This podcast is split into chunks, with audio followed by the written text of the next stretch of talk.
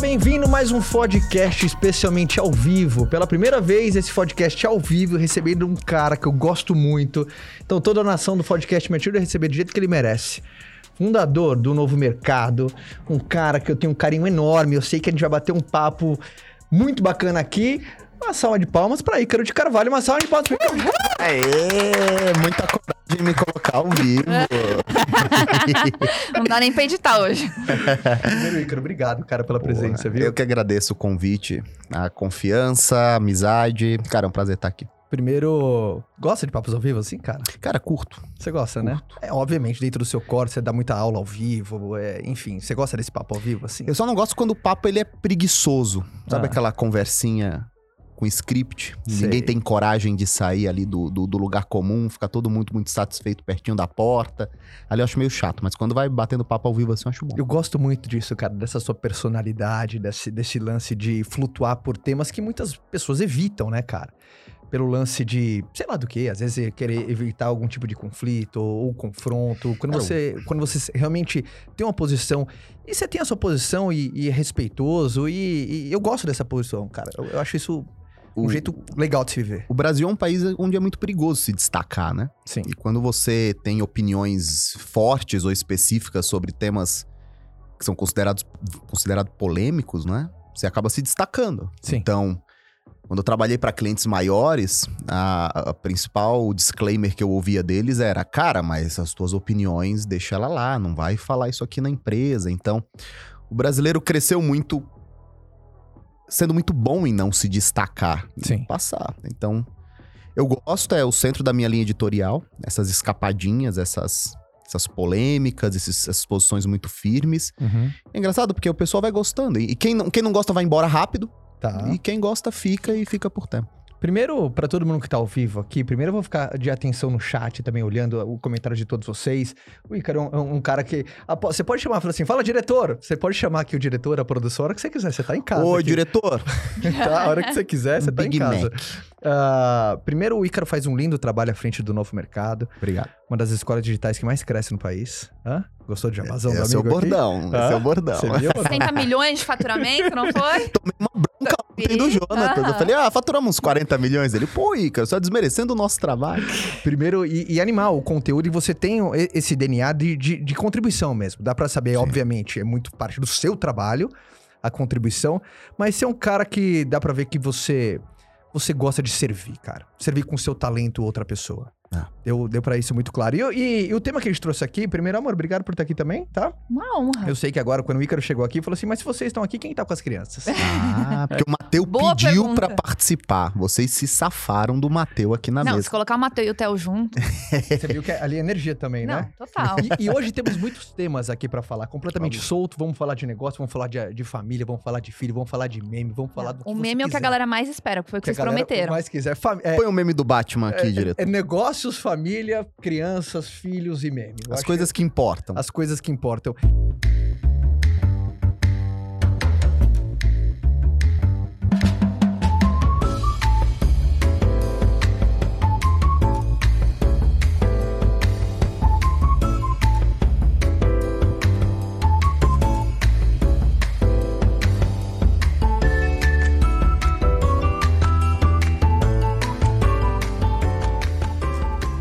Mas você colocou um ponto e eu quero já começar nesse ponto, entrar fazer uma pergunta pra você. Ah, como, como você consegue ter uma opinião forte sobre algumas coisas? E pra quem tá nos assistindo, também saber reconhecer a personalidade de até onde, porque você concorda que se uma pessoa for tentar, quer dizer, que te copiar, ela não vai conseguir aguentar um certo nível de pressão? Como que, sabe, como que colocar a sua posição, mas respeitando o quanto que você aguenta? Você é um cara que, por exemplo, aguenta uns pianão nas costas, né? Então, tem esse ponto, não tem? De você respeitar. Tem gente que se dá melhor em conflitos, tem gente que não, pela personalidade, não se dá muito bem com alguns tipos de confrontos. Como é que você enxerga isso, assim? Cara, existe uma frase de um colega meu e uma pessoa que eu admiro muito, o Henrique Breda, o gestor da Alaska.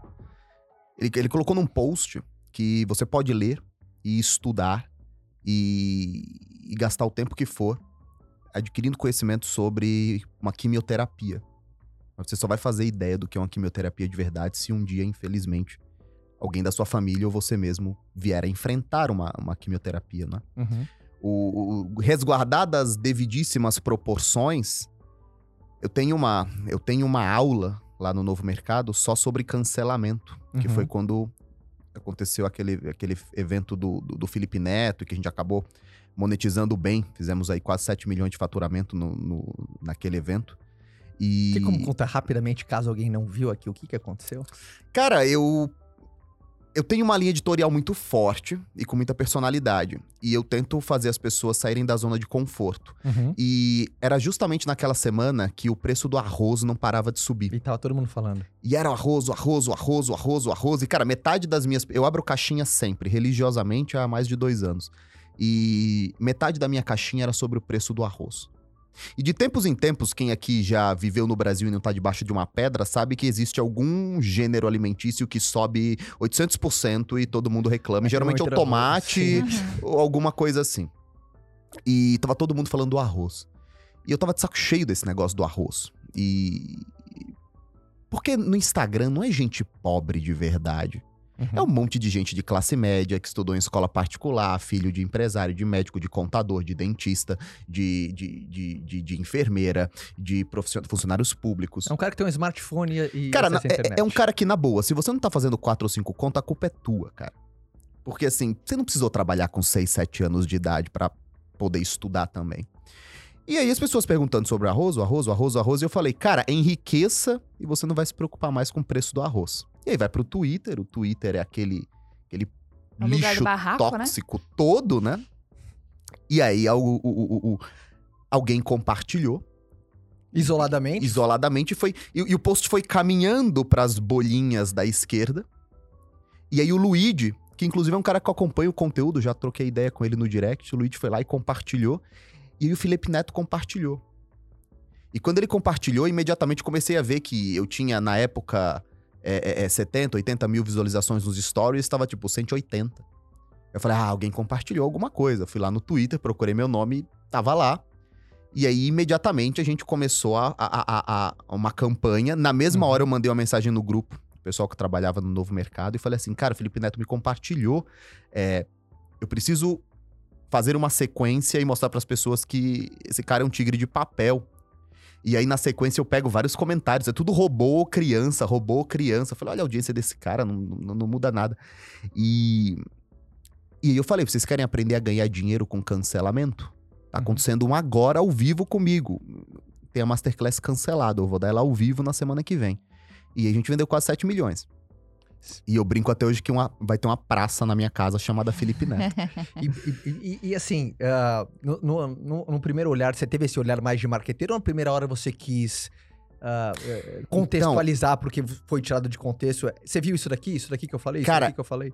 Como foi o olhar? Foi um olhar mais de. A pior coisa que existe, na minha opinião, quando você tá no meio de uma, de uma onda de cancelamento, é você tentar se explicar. Sim. Porque as pessoas não querem ouvir. Sim. Quem tá te cancelando não tá nem aí pra você. Eles querem chutar cachorro morto. E aí, se você aparece, olha pessoal, eu quero explicar, você vira bem, meme. Veja Pronto. bem. Veja bem, você vira meme. Então, a única coisa que você pode fazer é pisar ainda mais no acelerador e falar que se foda a tua opinião, não tô nem aí pra você, vou continuar falando aqui pro meu grupo. E a gente volta agora àquela pergunta que você faz. Quando eu fiz a, a, a masterclass do cancelado, e, e nós falamos para mais de 30 mil alunos, a primeira coisa que eu falei para eles foi: Pessoal, não subestimem um cancelamento. A gente volta pra frase, frase do Breda, né? Você sabe que a quimioterapia é passando por uma. Resguardadas as devidíssimas proporções. Você pode ler ou ver o que o Ícaro, ou o Flávio, ou o Caio fizeram depois de um cancelamento. Mas a maioria das pessoas vai se sentir muito mal Sim. no meio de um cancelamento. Sim. Ela se sente exposta, ela se sente. O estômago revira. Eu tive algumas alunas que passaram por processos de cancelamento muito fortes e, e- e você passa mal fisicamente, cara. Você tem crise de ansiedade e, e essa- e depende muito do, do temperamento. Uhum. Então, existem pessoas que se importam mais com a opinião das outras pessoas do que outras pessoas. Tem gente que já passou por isso e vai calejando. Eu sempre tive uma personalidade que reage muito pouco aos estímulos externos, assim. Então, as pessoas não conseguem me motivar. Porque eu reajo pouco aos estímulos Uhum, externos. Mas elas uhum. também não conseguem me deprimir, porque eu reajo pouco aos estímulos externos. É- é- Eu, eu ajo mais depois de uma reflexão interna. Puta, cara, eu preciso fazer isso, eu preciso fazer isso. Então, naturalmente, a minha personalidade fleumática, eu tenho uma inclinação a reagir com menos intensidade ao, à crítica dos outros. Uhum. Isso é desde sempre. Quando eu quis sair da escola, quando eu não fiz nenhuma faculdade, quando eu disse que ia ficar rico, as pessoas riam de mim, não importava tanto assim. É, agora, as pessoas que olham isso de fora e fazem, ah, eu vou cavar um cancelamento.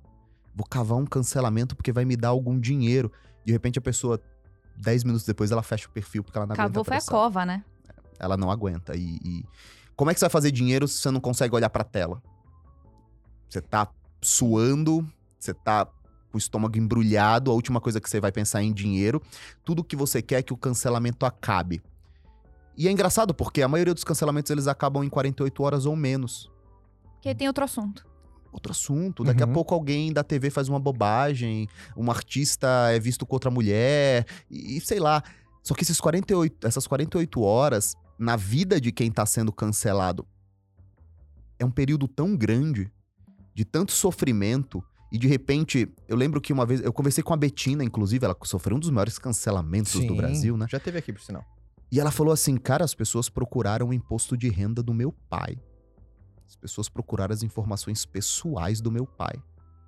Então, assim, é, é, é isso, são 48 horas infernais. Então, quem tá passando por um sabe que vai passar, saiba que vai passar, mas saiba também que vai demorar. E a verdade é que o cancelamento não é só esse cancelamento de internet que a gente vê, né? Sim. O cancelamento acontece dentro da, nota- da nossa casa, acontece com nossos amigos, acontece com a nossa família, a galera querendo cancelar a gente o tempo inteiro. Né? Foi até um pouco do que você falou hoje nos stories. O tempo inteiro alguém vai querer te desmotivar. A hora que você vê que o negócio tá pegando pra valer, né? Que você tá dando o seu melhor, vai chegar a hora que alguém vai falar assim: ah, mas tá demais, né? Na minha linha editorial, eu tenho uma série de bordões. O que enriquece é o trabalho, minha pátria é minha família. E um deles é: o primeiro cancelamento acontece em casa. Em casa. O primeiro cancelamento que você tem quase sempre é em casa. Eu falo, quando você decide, quando você é uma mocinha, um rapaz meio gordinho, fora de forma, e você decide emagrecer. E eu falo geralmente a mocinha porque eu tenho outro bordão que é mulheres odeiam mulheres, né? As mulheres tendem a cancelar. As mulheres tendem a ser a maior parte das canceladoras. Você pega a Lara, a Betina, quase todas, a Gabriela Pugliese. Existem fã-clubes de pessoas que odeiam a Gabriela Pugliese, que perseguem ela.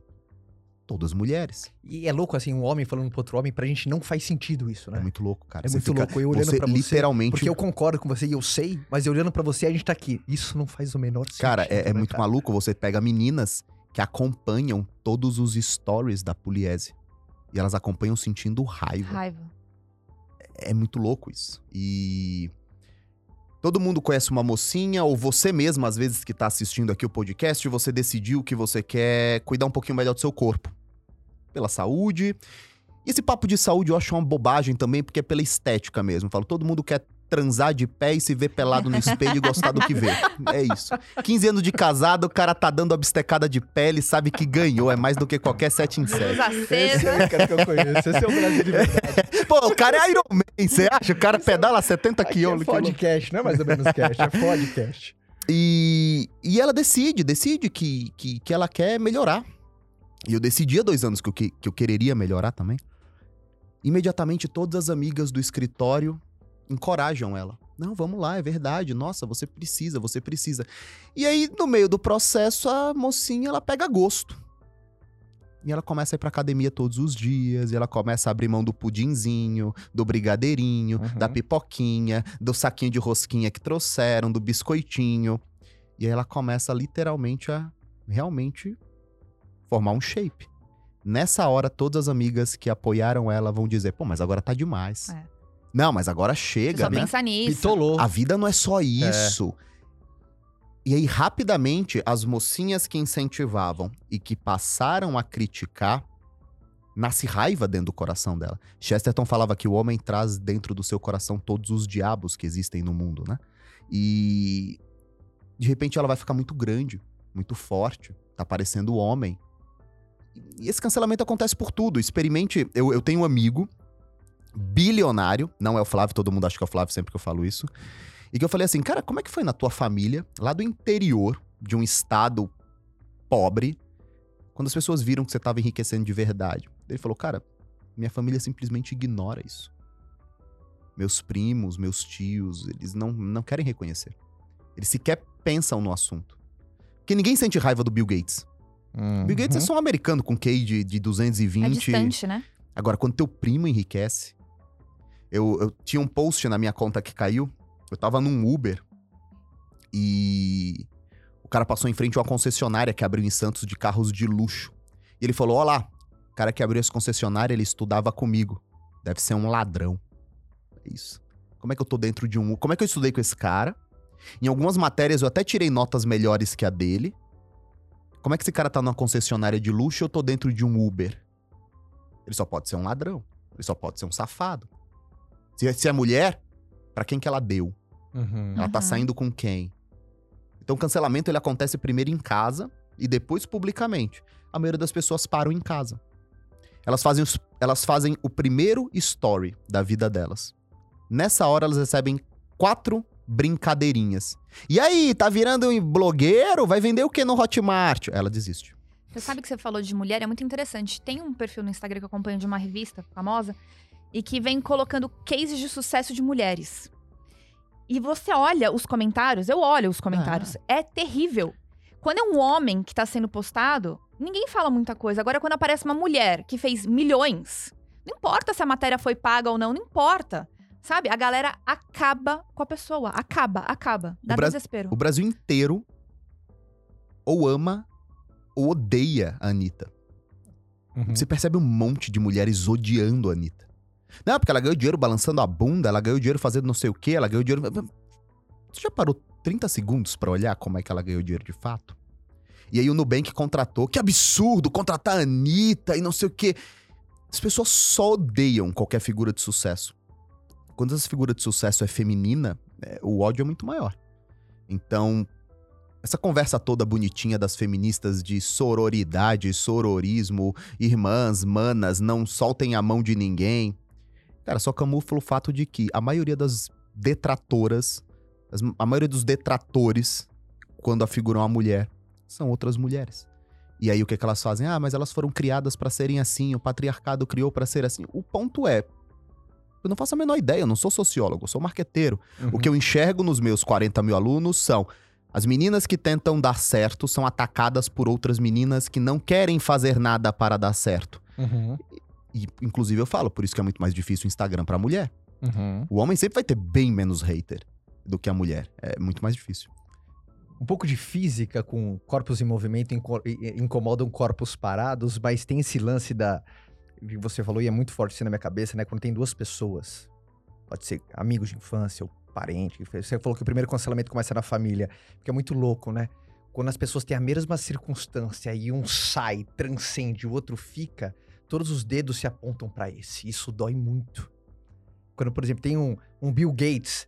Às vezes pensa na cabeça, por que a pessoa não tem raiva do Bill Gates? Porque ele é americano, outra circunstância, pra ele foi mais fácil, mas quando tem um amigo do lado vence, você perde todas as justificativas, a não ser tentar puxar ele de volta pro teu lado. Cara, eu vou te dizer uma coisa. O Brasil é talvez um dos únicos países do mundo em que essa tua frase ela acontece, ela acontece ao contrário. Ah. Você tem dois amigos.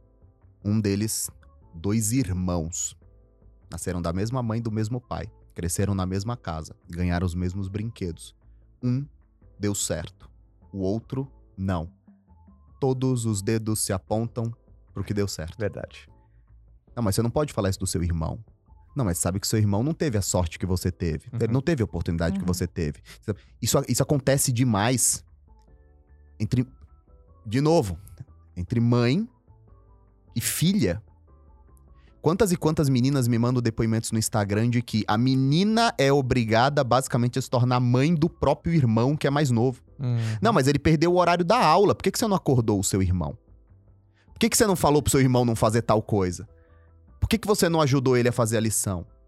E aí o que deu certo, geralmente é o cara que tem que sustentar a mãe, pagar as contas, arrumar a vida dos pais. Por quê? Porque ele deu certo. E os- Ah, mas sabe que não dá pra contar com teu irmão?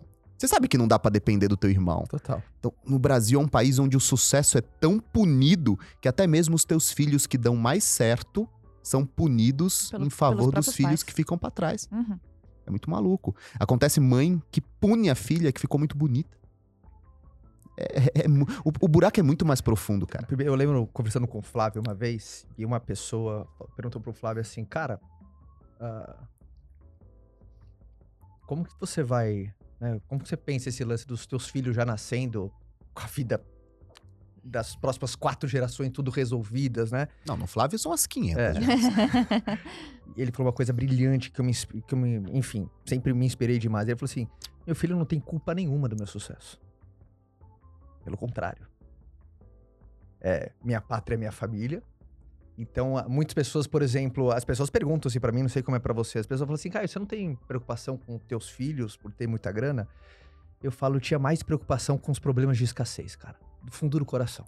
O que me tirava o frio na espinha mesmo era não poder dar condição, porque eu acredito, não sei como que você vê isso, que tanto na abundância como na escassez tem os seus efeitos colaterais, cara. Tem efeito colateral. Mas é extremamente mais assustador e pode ser, eu acho que um hipócrita quem falar que ah, é muito difícil viver na abundância. É difícil mesmo é administrar a escassez. Aham. E eu achei. Como que você vê esses desafios e como que, como que isso passa hoje na sua cabeça, sabendo que o, o Mateu não vai ter um, uma infância igual foi a sua? É, graças a Deus. Isso aí. É, Toda a como- cosmovisão do brasileiro, ela é basicamente, ela se baseia no dinheiro. A cosmovisão brasileira, ela é dinheirista. Então, boa parte do racismo ele acaba quando o preto ganha dinheiro.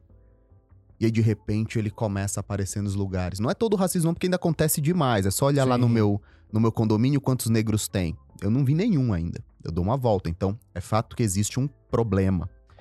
E. Mas pro brasileiro, o problema é. Puta, você fez faculdade, Caio? Você fez faculdade? Não terminei. Mas eu aposto que quando a sua sogra viu que você ganhou dinheiro, a crítica diminuiu. Total. Opa. Então, assim, é... Tudo bem você não fazer faculdade, desde que você tenha grana. Se você não fizer e não tiver grana, ah, meu filho, você é um vagabundo mesmo. Se for pra cadeia, você não vai nem conseguir a cela especial. Total. Todo mundo que desacreditava de mim, todos os meus familiares que faziam graça de mim, todos que tripudiavam de mim, imediatamente todas as críticas cessam quando você faz dinheiro. Uhum. Todas as suas excentricidades, eu sou um cara extremamente excêntrico, deixam de ser excentricidades e passam a ser traços de um cara muito inteligente, porque você ganhou dinheiro. A mulher feia, quando ela ganha dinheiro, ela passa a ser aceita. O cara, quando ganha muito dinheiro, é casado com uma mulher feia. Pô, por que que você não troca a sua mulher? E assim, infinito, todos, todas as relações sociais do brasileiro, elas envolvem dinheiro. Nós somos o único país do mundo onde um filho da puta diz: Cara, fulano de tal foi preso, mas ele roubou 20 milhões. Ah, quanto tempo ele ficou? Dois anos na cadeia. Ah, eu ficaria dois anos na cadeia por 20 milhões. O cara faz o trade-off de dois anos da vida dele por um Por 20 dinheiro. E quando as pessoas falam sobre os meus filhos, ou sobre os filhos do Flávio, ou sobre os seus filhos, esse imaginário ele continua em ação. Uhum. Então, por exemplo, quando as pessoas perguntam, Ícaro, ah, quais são os problemas? Quais seriam os problemas que existiriam se seus filhos fossem pobres? Ou numa vida. Porque a questão não é a pobreza, nunca foi a pobreza. Sim. Você tem a pobreza, tô falando da miséria extrema, mas tem famílias de classe média baixa, de classe mais baixa, que são famílias extremamente unidas, carinhosas, pais, trabalhadores, honrados, crianças bem criadas. Presentes. Ou você acha que todo mundo que tá na favela é infeliz? Uhum. E todo mundo que tá aqui no Itaim Bibi é feliz da vida? Uhum. A pobreza, por si só, ela não te traz infelicidade. É claro que. Mano Brown fala que é. Você sabe o que é frustração? Máquina de fazer vilão. É, é claro que é mais fácil você virar um vilão quando faltam as coisas. É, mas a pobreza por si só não é um problema. Existe o desarranjo familiar. Os pais separados, a mãe narcisista, o pai que abandona, o pai alcoólatra violento, porque tem dois problemas no casamento: o casamento que dá errado e o casamento que continua junto mesmo dando errado, né? Então, assim, o, o ponto é: se meu filho fosse pobre, mas ele estivesse numa boa família, ele já estaria muito melhor do que eu. Eu tava numa família de merda. Uma família cheia de problemas e violências e abusos, uma família completamente desestruturada. Então, pobreza não é um problema pro meu filho. Se ele é filho de um se eu e minha esposa somos trabalhadores e honrados e nós só somos pobres. Porra, que maravilha, Mateu, Uhum. Lavínia, Tereza e o outro que eu não sei o nome ainda. É. Que Parabéns por isso. então vamos Parabéns, mais escolher um, o nome. Mais se um. for menino vai ser Samuel, se for menina vai ser. Esqueci. É, não lembro aí. Quarto filho é assim, Quarto. né, cara? Na verdade foi É o o quinto, quinto. né? Porque nós tivemos a Sim, perda de uma gestação. É, O problema não seria ser pobre. Da mesma forma que a solução não é ser rico. Tudo depende de como você me pergunta, você responde essa pergunta que eu te faço agora. Cara, o que é felicidade pra você? Subjetivo. Cara, felicidade pra mim é a vida eterna. Felicidade pra mim é ir pro céu.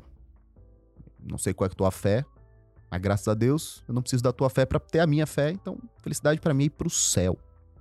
Acredite, irmã Dulce dos pobres, que viveu em meio aos mais pobres de todos. Santa Madre Teresa, se me der algo para escolher, eu escolho o amor, eu escolho os pobres. Sim. Santa Teresinha falava que essa vida é um sopro. Um pequeno instante entre duas eternidades. Quer, se meu filho for pobre, mas ele tiver a vida eterna, ele é in- infinitamente mais feliz do que se ele for rico, filho do Bill Gates, e perder. Do que vale o homem conquistar o mundo e perder a sua alma. Então as minhas preocupações com os meus filhos são preocupações de catequese. Sim. Se o Mateu tem dinheiro ou não tem, não faz diferença nenhuma. É claro que ele tem mais segurança, mais comida, melhor comida. Esse vai falar mais brinquedos. Os meninos ganham um presentinho no Natal aqui, um negocinho ali. É, Mas a questão é, ele está sendo catequista. Ele sabe o que é ser bom, ele sabe o que é ter virtude. Valores, ele sabe o que é base. certo, errado. Sabe como é que se deve tratar a mãe, o pai, o avô, a avó, o que é, que é trabalho, o que é, que é dinheiro, a importância de manter tudo isso funcionando. Esses são valores acessíveis para qualquer classe social. É claro que é muito mais difícil quando você não tem. Mas é engraçado porque as pessoas estão sempre medindo as outras com a própria régua. Que é um perigo, né? E, e é horrível isso, porque você acaba descobrindo muito mais sobre a pessoa quando ela faz Sim. essas perguntas. Não, mas como é que vai ser o Mateu, assim? Porque o Mateu, com esse dinheiro dele, como é que você vai segurar que ele não vai comprar qualquer coisa, usar droga, sair por aí comprando um carro? Ah, é? Você faria Que isso é- se você fosse ele? Então é isso que você quer, né? A putaria generalizada. É é isso. Então, assim, as pessoas elas estão constantemente preocupadas. E você olha pra ele e pergunta, cara, mas é isso que é dinheiro pra você? As pessoas que mais se preocupam com dinheiro, as pessoas que mais querem saber quanto gastar, quanto comprar, são as pessoas que não têm muito dinheiro. Uhum. É Eu conheci centenas de pessoas muito ricas. Nenhuma tava tarada pra comprar o próximo sapato da Gucci. Agora tem um monte de classe média que tá aí fazendo crediário pra comprar tudo à sua volta. Satisfação do cara bem sucedido tá no trabalho, na família, nessas conquistas. É porque a preocupação tá sempre no valor errado. Né? As pessoas estão preocupadas muito mais no valor monetário, né? Na, na questão da. É óbvio que dinheiro ajuda, é bom, todo mundo gosta e tudo mais. Mas não entende que o valor principal que vai dar tudo isso são os valores da base, que é o valor da família, o valor da educação, é o valor da, da- da, né, do que a Uhum. gente fala de, de ser um bom ser humano, de ser uma pessoa do bem, sabe? Cristo dizia: me diga onde está o seu coração. Onde está o seu coração? Uhum. Cara, tu pode estar milionário se teu coração estiver no lugar errado. Na boa. Aham. As pessoas mais infelizes que eu conheci na vida, por coincidência, eram também as mais ricas. E, é, e você toca num ponto, cara, que a gente conversa muito, né? De da fundação. Acho que a, a- a grande função pai é dar uma boa base. Como você constrói uma boa base. Até que você viu, eu, eu vim num cenário. Hoje meus pais fizeram o melhor pra me dar uma boa base. Boa base. Vira e mexe, eu falo pra turma aqui de lições da minha mãe. Minha mãe foi aquela cara, aquela pessoa que sempre em momentos específicos ela tinha aquela palavra de sabedoria que ecoava na minha cabeça. Sabe como você tem os seus. O que enriquece é o trabalho? Eu aposto que o Mateu, Lavínia, elas vão falar, vão falar uma hora, independentemente do caminho, né? Fica esse, parece que esses mantras que regem a nossa vida, né? Minha mãe foi típica daquela pessoa que você pode ter. Ela, eu lembro ela falando muito forte assim pra mim, Caio. ah, você pode ter tudo na vida. Mas se você perder a esperança, você perdeu tudo. Cultive a sua esperança. E se você perder tudo e você manter a sua esperança, você tem tudo que você precisa para recomeçar. Então minha mãe, ela sempre em momentos pontuais, ela tinha uma base muito bem definida. Minha mãe não sabia meu caminho, o que eu queria querer fazer. Pra ela pouco importa, meu filho, o teu caminho. Só tem uma boa base. E, e- e eu acho, né? Muitas pessoas, até, um jargão meio clichê, né? Família é base de tudo, né?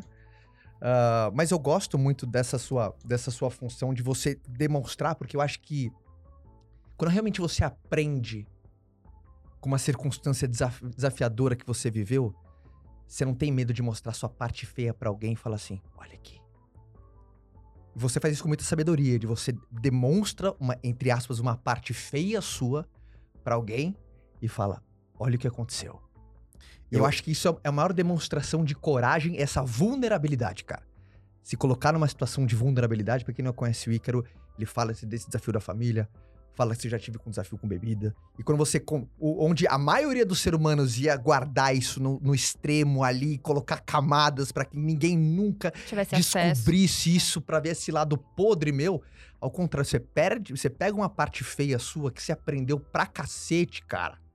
Você teve que fazer de tripa coração pra tirar uma lição, pra mudar o jogo, mostra pra alguém incrivelmente essa parte feia por causa dos contextos do ensinamento que você pode fazer na diferença da vida de outra pessoa. Ela começa a ser uma coisa que, porra, valeu a pena ele ter falado isso, cara.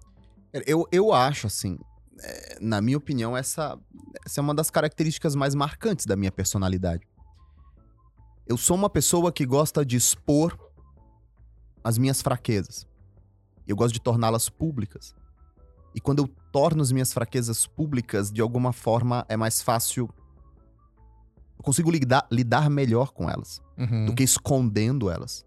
Porque a frustração, a tristeza, a má memória, a má lembrança, quando elas são guardadas, elas se tornam neurose, elas se tornam depressão, elas se tornam um sono ruim, elas se tornam uma vida ruim. Aquela pessoa que guarda aquele segredo, aquele cara que guarda a raiva do próprio irmão porque em 1986 ele roubou o escorte dele quando eles dividiram tudo e compraram um laticínio que quebrou. Não, porque. E aí, todas as vezes que o cara bebe no Natal. Não, porque o Roberto, em 86, no nosso laticínio. Puta que pariu, cara.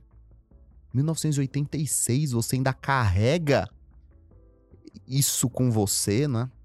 Às vezes o cara tá bem sucedido. Nunca vou perdoar. Nunca vou perdoar, nunca vou. Esse cara vai morrer comigo. É é um peso muito grande pra carregar. E em contrapartida, quando eu viro pras pessoas e eu falo: olha, eu fui alcoólatra. Tomava 60 litros de cerveja todo mês. E eu tenho certeza que esse número, ele é. Ele é, é- eu erro ele pra baixo. Porque eu desconsidero aniversários. E, eu falo dos episódios em que eu estava bêbado, dos episódios em que eu estava completamente bêbado e minha esposa teve que me levar pra casa. Em países estranhos, em- com pessoas estranhas, com taxistas. Eu olho hoje para essas memórias. Eu olho pra minha esposa me arrastando e pondo- me pondo num táxi, pedindo, por favor, me e ela sozinha com o taxista e eu apagado no carro. Eu falo, puta merda, que porra de marido era eu? E aí eu lembro de todas as festas infantis que nós tínhamos no Brasil dos anos 80, 90, onde todos estavam bêbados o tempo todo. Eu sempre falo, me diga uma lembrança que você tem com seu pai ou com a sua mãe e o álcool envolvido. É o pai bêbado dirigindo o carro, é o cara que vira e fala pra esposa: Eu prefiro dirigir bêbado do que ela pegar o carro. Eu dirijo melhor quando eu tô bêbado. Festa infantil tem que ter bebida. Eu lembro a, a última festa que eu fui infantil, da pediatra da, das crianças, do filho dela, no caso, né? E foi a última festa que eu fui antes de eu parar de beber. Cara, eu cheguei com os meus filhos, só tinha o Mateu e a Lavínia. Eu cheguei com eles, eu- o garçom passou com uma bandeja com os copinhos de, de cerveja. Eu peguei já dois, assim, de 300 e já virei. Bum, bum. Eu falei, uh, agora a festa começou. Era. Eu ia pra um restaurante, eu ia pra um bar, eu ia pra algum lugar, eu só escolhia os lugares que serviam cerveja de 600ml, porque tomar long neck é infinito. O que, que era a bebida pra você, cara? Cara, a, a bebida era a parte de um. Ela era parte de um processo maior, que começou quando eu parei de usar droga. Você se alguém aqui já teve problema com droga, você para de usar droga, imediatamente você começa a usar álcool, ou cigarro, ou joga. Todo aquele buraco mal resolvido que você usa a droga como escape ou fuga, quando você para de usar droga e você consegue ser um dos poucos felizardos que vão parar de fato a vida toda de usar droga, imediatamente você vai ter problema com alguma outra substância. E pra mim foi o álcool, então eu não bebia. Eu fumava maconha. Não bebia. Fumava maconha regularmente. As outras drogas elas vinham em festas assim. Quando eu parei de fumar maconha, porque minha esposa falou, não vou casar com um viciado. Eu falei, então tá bom, então paro de fumar agora. Ela nem acreditou. Nem eu acreditei. Eu tinha uns 200 baseados que tava enroladinho numa caixinha. Quando eu joguei na falei, oh, meu Deus, por que, que eu tô fazendo essa merda, amor. caralho? e aí, eu, eu- assim, eu tive pouquíssimas recaídas. No começo, nos primeiros anos, sei lá, num Natal, alguém aparece, eu dou um pé. Mas, de fato, eu consegui parar. Você me explicar como, eu não sei. Todo mundo que defende que não tem abstinência e que não vicia, conversa com qualquer viciado que tá um mês sem fumar. Vicia pra caralho. E em contrapartida, o que aconteceu? Eu comecei a beber. Muito. Todos os dias eu tinha que beber muito. Só que eu era o pior tipo. Eu era o, o tipo de bêbado mais difícil de se corrigir. O bêbado produtivo. Eu tenho muitos na minha família assim. Eu vim do Nordeste. Hum. Todo mundo no Nordeste tem alguns parentes que têm problema com álcool. E qual é o pior tipo de bêbado? O produtivo. Porque ele vira e fala assim: eu nunca faltei um dia de trabalho. Eu pago todas as minhas contas. Então ele acha que não é problema. O que, que você tem a ver com isso? Então, eu trabalhava na minha empresa, atendia 47 clientes, meu negócio estava crescendo, eu era casado com a minha esposa, e à noite eu bebia. Todos os dias eu bebia, aí, umas quatro garrafinhas de cerveja. Que problema tem nisso? Eu vou ali no bar, compro as garrafinhas, porque na minha cabeça a, a- a- a geladeira do bar deixava a cerveja num grau melhor. Então ia todo dia num ritual. É um ritual, como quando você é viciado em maconha, bolar teu baseado é um ritual. Você senta, liga a TV. O meu era, eu sentava, ligava a TV, eu ia no McDonald's, pedia uns quatro pequenos preços, assim, caralho, hoje eu vou fumar e comer essas merda, vai ser bom demais. E aí eu bebia minha cerveja, instantaneamente eu dormia. Pum. Que nem uma pedra. Passei anos sem sonhar. É uma coisa que eu, eu sempre sonhei muito. Desde que eu comecei a beber, eu deixei de sonhar. Eu acordava de manhã, não existia mais ressaca, porque alcoólatra não tem ressaca, alcoólatra já vive de ressaca. E começava a trabalhar, e trabalhava como um cachorro.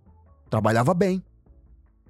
E quando ia dando 5 horas da tarde, eu, uh, caraca, o que que vai ter hoje? Hoje vai ter UFC? Bebê. Vai ter futebol? Bebê. Hoje vai ter um programa? Bebê. Lançamento Netflix? Bebê. Vai ter a festa com algum amigo? Bebê. Então era sempre assim. E se não tivesse nada, Você Arrumava um evento. coisa. bebê. Bebê. E eu lembro de um dia, isso eu nunca contei pra ninguém. O quê? É, eu lembro de um dia que eu tava sem nenhuma cerveja em casa e eu tava só com cartão e o bar não aceitava o cartão e eu morava num lugar meio afastado, não tinha como tirar dinheiro. E aí eu comecei a procurar em casa alguma bebida que eu tivesse esquecido pra beber. E eu lembrei que há muitos anos atrás, um tio meu, quando eu estava lá na casa do meu pai, me deu uma garrafa de uísque que eu coloquei numa lata, esqueci, tudo você ia lembrando. Eu comecei a procurar essa lata. Cara, eu encontrei, a garrafa tava na metade, tinha evaporado já. Uma garrafa zoada, suja já, tava há anos guardada errada, guardada errada, não era uísque armazenado. E aí, cara, eu peguei a garrafa, coloquei o copo, tomei, pum, tomei outro, pum, tomei outro, pum, deu, uh, agora eu posso dormir. Então assim, eu era um alcoólatra mesmo. E o álcool cresceu como substituto da maconha. E aí, de repente, eu decido parar de beber também. E foi muito mais difícil parar de Como beber. foi essa decisão? É muito mais difícil. Puramente Ana? estética, eu tava gordo demais. Eu bebia muita cerveja, comia muita tranqueira, fiquei muito gordo, comecei a sentir dor na lombar, sentia, me sentia muito mal. E eu decidi, cara, eu vou parar de beber. Só que eu não vou conseguir parar de beber sozinho. Então eu vou começar a fazer exercício, pouco a pouco eu paro. Eu, durante muitos meses eu fazia exercício e continuava bebendo. Uhum. Aí eu ficava feliz, porque eu tava bebendo não tava engordando. E aí eu trocava cervejas. Eu gostava muito de uma cerveja, Serra Malte. Eu parei de beber. As pessoas que me seguem há mais tempo, elas me davam Serra Malte de presente. Porque eu sempre bebia Serra Malte. Sempre bebia Heineken. Eu comecei a beber cerveja que eu não gostava tanto, para diminuir o volume. E pouco a pouco eu fui parando. E é engraçado, porque eu sou o viciado que consegue parar de fazer as coisas. Então eu falo, eu tive uma, uma grande sorte. Tem um filme com Nicolas Cage chamado O Senhor das Armas ou O Senhor da Guerra, não lembro Senhor agora. das Armas. Ele tinha um irmão e os dois cheiravam cocaína. E tem uma cena onde o irmão tá indo pra uma, pra uma reabilitação. E ele fala, por favor, a última, a última dose, a última dose. E ele põe no braço do carro, assim, um pouco de cocaína. E o irmão cheira aquela cena meio rasteira, aquela cena meio depressiva. E aí o personagem pensa e fala: Eu nunca vou descobrir qual é a diferença entre aquele que usa recreativamente e aquele que se afunda nas drogas. O irmão, claramente, ele tinha controle. E eu falo, cara, eu sou uma história, uma exceção, porque eu de fato consegui parar de fazer as coisas. Parei de fumar cigarro, parei de beber, parei de fumar maconha, experimentei tudo, experimentei crack e nunca me fudi. Assim, deve ter me fudido pra caralho até aqui. Mas dei certo. Mas não acredito que essa história vai ser como. Não vai ser para você. Eu tenho amigos que experimentaram junto comigo crack. Ô, oh, tem, tem um mesclado aqui, vamos fumar. É o baseado com. misturado com, com crack. E aí, puta, eu fumei, eu falei, caralho, isso é muito bom, cara. Isso é muito bom, muito bom, muito bom, muito bom. Caralho, já acabou. Ah, vou dar só mais um pega. A minha sorte é que eu falei, não, deixa eu parar com essa porra que vicia demais. Mas eu tive amigos que acabaram na Cracolândia. Tipo, um moleque, filho de médico, do Itaim Bibi, da, da, da rua Tabapuã. Ali do lado do Kinoplex. Cara, na Cracolândia. E o pai pagando rehab pro cara 4, 5 mil por semana para ele ser reabilitado. E é isso, 10% talvez se salve. Então, assim, essa história, eu não, eu não sou uma história bonita. Talvez eu seja um grande caso de sorte nesse ponto de não me viciar de maneira a me perder para sempre. E eu sempre falo para as pessoas, cara, é uma roleta russa que você faz. Se você não for felizardo, você tá e, e você fala muito da Ana nesse processo, né? E, enfim, recentemente eu vi uma, uma, uma frase que é como você sabe que a tua que o teu parceiro, que a tua esposa, o teu marido é um presente de Deus? Se ela te enche o saco o dia todo. Como você sabe que teu marido, tua mulher é um presente? Olha o olhinho dela ali, ela, é seu vacilão, toma aí. Esse é o Brasil. o, eu, eu vi, eu, eu quero saber o que, que você acha, assim, é, como que você sabe que teu marido, tua mulher é um presente de Deus, quando ela te aproxima dele? Existe uma frase, eu, eu gosto muito, eu tenho uma memória muito ruim para quase tudo, com exceção de decorar trechos de livros, né? É, eu tenho uma memória espacial muito ruim, eu lembro, não lembro do nome das pessoas, mas para livro eu tenho uma memória muito boa. E existe um livro do, do Chesterton, um autor inglês, é, um jornalista, ensaísta, um dos meus autores preferidos, em que ele fala que a missão da mulher é libertar você da ditadura que é viver para si mesmo.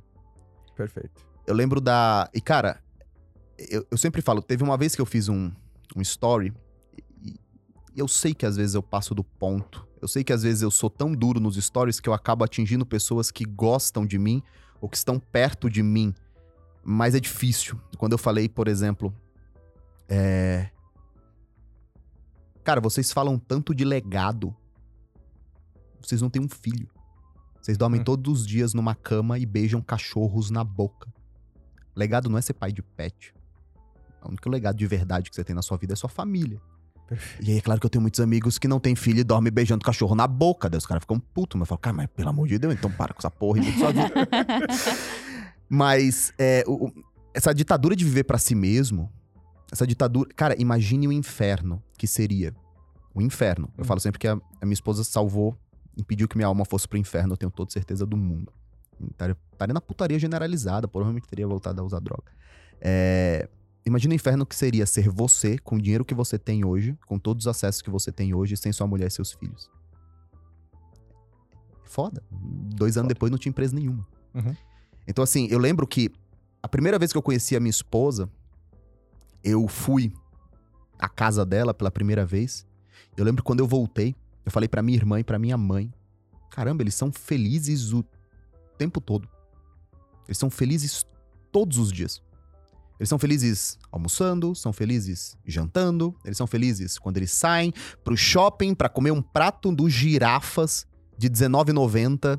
Eles são felizes. Porque a referência que eu tinha de vida era um monte de gente dentro de um apartamento, todo mundo amargurado, depressivo, culpando uns aos outros, um monte de herdeiros, quebrados, sem nada, cheio de culpas, culpados, todos os irmãos roubam uns aos outros, todos são sacanas, todos são vilões. E eu falei, caramba, eles são felizes. Que loucura, né? Que loucura. E a partir dali eu percebi que existia uma uma outra coisa chamada família, que não era coisa que eu tinha da minha casa, e a partir dali eu comecei a tomar como modelo. Eu sempre digo que a maior decisão da minha vida foi decidir que meus filhos não teriam a vida que eu tive. Essa é a maior decisão. Maior do que Novo Mercado, maior do que 40 mil alunos, maior do que um milhão de seguidores, maior do que qualquer, qualquer coisa, cara. A maior decisão de sua vida é quando você decide parar. Eu ia falar estopar, mas não faz sentido falar em inglês. É, é, é quando você decide interromper Uhum. gerações de pessoas que têm com- cometido erros um, um atrás do outro. E elas vão culpando as gerações passadas e Quebrando vão. um Quebrar ciclo, o né? ciclo. Quando você É. quebra o ciclo. Quando você vira e fala, ei, ei, ei, daqui não. Quando eu tava no primeiro mês de namoro com a Ana, eu pedi ela em namoro no segundo dia. Quando eu tava no primeiro mês de namoro com ela, e eu falei assim: "Hum, nós vamos casar e nunca. Como vocês se conheceram? Pela internet. Nós tínhamos dois amigos em comuns. E aí eu tava lá, só perdendo tempo, fumando maconha jogando Counter-Strike. Aí os caras falaram, ô, conheci uma menina aí, ó. Aí. Eu falei, manda a foto dela aí. Eu olhei a foto dela. Aí ela tinha mandado uma foto. Ela lutou Muay Thai durante um tempo. Ela tava dando um chute altão, assim, de Muay Thai. Eu falei, ô, essa minazinha é da hora aí. Deixa eu falar com ela. Aí eu mandei uma mensagem pra ela. Ela me achou muito arrogante, parou de falar comigo. Vai, né? Aí eu ficava lá, mandando mensagem, mandando mensagem, mandando mensagem. Eu Falei, então vamos se encontrar. Talvez ela tenha achado que eu era um estuprador. Então ela falou, não, então vamos encontrar com um grupo de amigos aí no metrô. Eu falei, tá bom. Aí foi quando a gente se encontrou. Como que você era no E- começo do relacionamento assim? Bom marido? Cara, eu. É difícil você ser bom quando você é um resultado de tantos erros, né? Então, Uhum. assim, é, eu só tinha uma certeza. Eu sabia que existia muita confusão na minha vida. É, e, e sempre quando eu falo mal, assim, só para as pessoas se ambientarem, eu fui. é, Eu fui filho de mãe solteira, muitos casamentos, muitos divórcios. Ela se divorciou do meu, minha mãe se divorciou do meu pai quando eu tinha 8 anos de idade. Fui morar na casa da avó de favor. Fomos despejados da avó depois de uma briga em família. É só confusão, cara. É só confusão. A vida já é muito complicada, cara. Uhum. Quando você decide tomar só decisões erradas, ela pode ficar muito mais complicada. E quando eu conheci a Ana, eu tava tentando entender o que era uma família. Então, assim, a única coisa que eu tinha de bom era talvez meu coração. Eu não era um cara mau. Eu não era um cara um sacana, não era um cara que queria atrair ela, não era um cara que queria mentir, sair com um amigo, ir pra farra. Eu era um cara bom. Eu era um menino tranquilão. Sou tranquilo até hoje, então. Mas era isso. Eu não tinha nada pra dar pra ela. Absolutamente nada. E eu tinha uma crença muito forte na minha cabeça que o dinheiro resolveria todos os problemas que eu tive na vida. Ah, o dia que eu tiver dinheiro, o dia que eu tiver dinheiro, eu vou ser feliz. É, é, a gente acredita nisso, Sim. assim, Uhum. né? E é bom até acreditar nisso, porque você vai atrás do dinheiro. O dia que eu tiver dinheiro, eu vou ser feliz. Eu vou pegar esse filho da puta que riram de mim, eu vou pegar dinheiro e esfregar na cara deles, assim, eu pegar minha piroca, passar na cara deles. eu falo, a, a- primeira vez que eu fui convidado pelo Flávio pra falar no Powerhouse, Uhum. no ano anterior, eu tinha ido como convidado. Tinha ido eu e o Thiago Negro. Uhum. E, cara, tava lotado. Nós sentamos nas últimas fileiras. E aí eu, senti, eu sentei na penúltima fileira. Tinha alguém atrás de mim. Quando eu sentei, eu fui ajustar a cadeira, a Coca-Cola do cara caiu na minha cabeça, assim, me molhou inteiro. E eu tive que assistir o Powerhouse todo molhado de Pepsi. Era um contrato que eles tinham com a Pepsi. E um ano depois, eu tava lá no Powerhouse. E as pessoas pensam, que que você. As pessoas me perguntam: o que, que você, o que, que você sentiu quando você subiu no Powerhouse? Que você tinha visto aquilo, você tinha conversado com o Flávio. Eu falei, cara, eu só lembrei de todos os filha da puta que riram de mim. Eu sempre usei a raiva como combustível. Eu também, cara. Eu sempre. Então, assim, eu subia no palco, eu lembrei de todos os meus familiares que disseram que eu ia morrer pobre, que eu era mentiroso, que eu não podia imaginar isso, que eu não seria ninguém. Aí depois eu vou lembrar de alguém, tipo, da minha esposa. Primeiro eu lembro de todos os cretinos. E esse combustível, ele te leva muito Sim. longe. Ele não te leva muito longe. Mas ele te tira Mas ele do te você tira do tá. Puta, lugar. mas ele te tira do lugar. É, exato, é melhor. É ele não. não é que ele, te- ele te tira do lugar. Ele não te leva no, no ponto final, mas ele te tira do lugar com muita propriedade. Então, eu lembro que uma vez eu tava andando na rua com a Ana e nós passamos em frente ao primeiro lugar que eu morei, assim. E o banheiro era tão pequeno que eu não conseguia esticar o braço pra tomar banho. E eu passei em frente ao prédio e eu falei assim: Nossa, você lembra quando eu morava nessa merda desse lugar? Aí ela falou: Ah, mas eu era feliz, era legal. Pelo menos a gente. Primeira vez que a gente saiu da casa dos meus pais, né? E eu tinha um lugar pra morar. Eu falei, não, essa merda eu odiava ali. cara, Eu odiava, eu sabia que eu não ia estar ali, eu sabia que eu não ia estar ali, eu sabia que eu ia estar em tal lugar e eu não sei o que, não sei o que. Ela, não, Ícaro, eu era feliz. Então, assim, eu, eu sempre tive muita dificuldade em, em aceitar as minhas condições. Eu tinha muita raiva, eu usava raiva como combustível. Então, eu não tinha nada de bom pra dar pra minha esposa. Eu tinha uma promessa de que eu seria um homem íntegro e eu tinha uma ideia de que o dinheiro resolveria os meus problemas. E a partir daí eu trabalhei. Eu, eu sou, naturalmente, eu sou muito obsessivo, eu gosto de sentar, ler muito, estudar muito, trabalhar muito. Isso criou uma facilidade. Mas dizer que no começo eu tinha alguma troca pra dar, eu não tinha, não. E tem uma. ah, por que, que, eu, que eu falo isso, né? Porque ah, eu, eu gosto de mostrar essa vulnerabilidade que você faz muita perfeição também. Às vezes a pessoa se conecta com você hoje, vê você e a Ana, É. e fala assim, puta, mas que casal fala. perfeito demais, né? Eu chamo, eu chamo, Ah, tava quebrando pau comigo aí de manhã. eu chamo a Fabi de rainha, né? Um, um nome que eu chamo ela de rainha. E todos aqueles que acreditam que tratá-la como rainha é dar um grande castelo, cavalos brancos, trompetes na, na entrada. Ah, porque essa, essa romantização da perfeição é uma coisa que principalmente você, como você ensina muitas pessoas dentro do ecossistema online, quantas pessoas estão entorpecidas pela romantização do casal perfeito, da grama do vizinho que é melhor, daquele negócio de ausência de problema, da vida do ciclano ali que tá numa ilha paradisíaca, que você do inferno do teu trabalho. Essa romantização, eu vejo que tá, cara, tô deixando pessoas malucas, cara. Essa romantização da perfeição da vida do outro, aquilo que tá a galera fora tá eu esperando o príncipe perfeito e não tem a paciência E da transei- construção. eu, eu agora faço uma, assim, transcedo agora de, de, de casamento, do- de uma vida, assim. Sabe, eu acho que uma, uma vida madura é as pessoas entenderem que felicidade não é um ponto de ausência de problema, cara. Eu acho, não sei se é muito da internet, obviamente, pinta isso, porque as pessoas mostram o que elas querem, cara. As pessoas mostram o que elas querem. Aquele influenciador que você, que você segue, ele mostra o que ele quer mostrar. E geralmente as pessoas têm uma tendência maior a mostrar uma parte legal, uma parte comercial, uma parte bacana. Não mostrar a parte feia. Você não vai ver micose de uma pessoa no. no Você nunca vai viu a marmitona de arroz, feijão Você não vai ver uma micose assim. de alguém na. Tá, olha aqui minha micose. Não vai, cara. Você não vai ver. Você vai ver a parte onde as pessoas tendem a querer mostrar. Como que você vê essa romantização hoje do mundo, cara? É. Cê- faz sentido o que eu tô dizendo? Não, faz, faz muito sentido. Faz tanto sentido que eu gostaria de responder da melhor maneira, por isso que eu dei essa travadinha. É que eu acho que são alguns efeitos que produzem isso, né? Mas o primeiro é. A estrutura da rede social, ela Uhum. valoriza e ela incentiva. A estrutura da rede social, ela incentiva essa vida floreada, não é? Porque a melhor foto que você posta é a que tem mais like. Uhum. E aí, automaticamente, o ser humano é um bicho que funciona por incentivo. É assim que eu crio os meus filhos, baseado em incentivo. É, Você posta a sua melhor foto, com o seu melhor biquíni, com a sua melhor edição. Você tem três vezes mais like. E aí você pensa, caramba, então é aqui que eu tenho que ir. E a partir daí começa todo um sistema de microincentivo. E, e é engraçado porque isso cobra um preço muito grande do espírito das pessoas. Cara, imagine que merda você ser refém de um personagem que você criou e que você não pode desligar. Hum. Se as pessoas forem santos, elas vão me encontrar de chinela havaiana treinando na mesma academia de sempre, todos os dias. E provavelmente se elas vierem encher o saco, falar, porra, mano, tô treinando, para de encher meu saco aí. Imagine você ser obrigado a sorrir.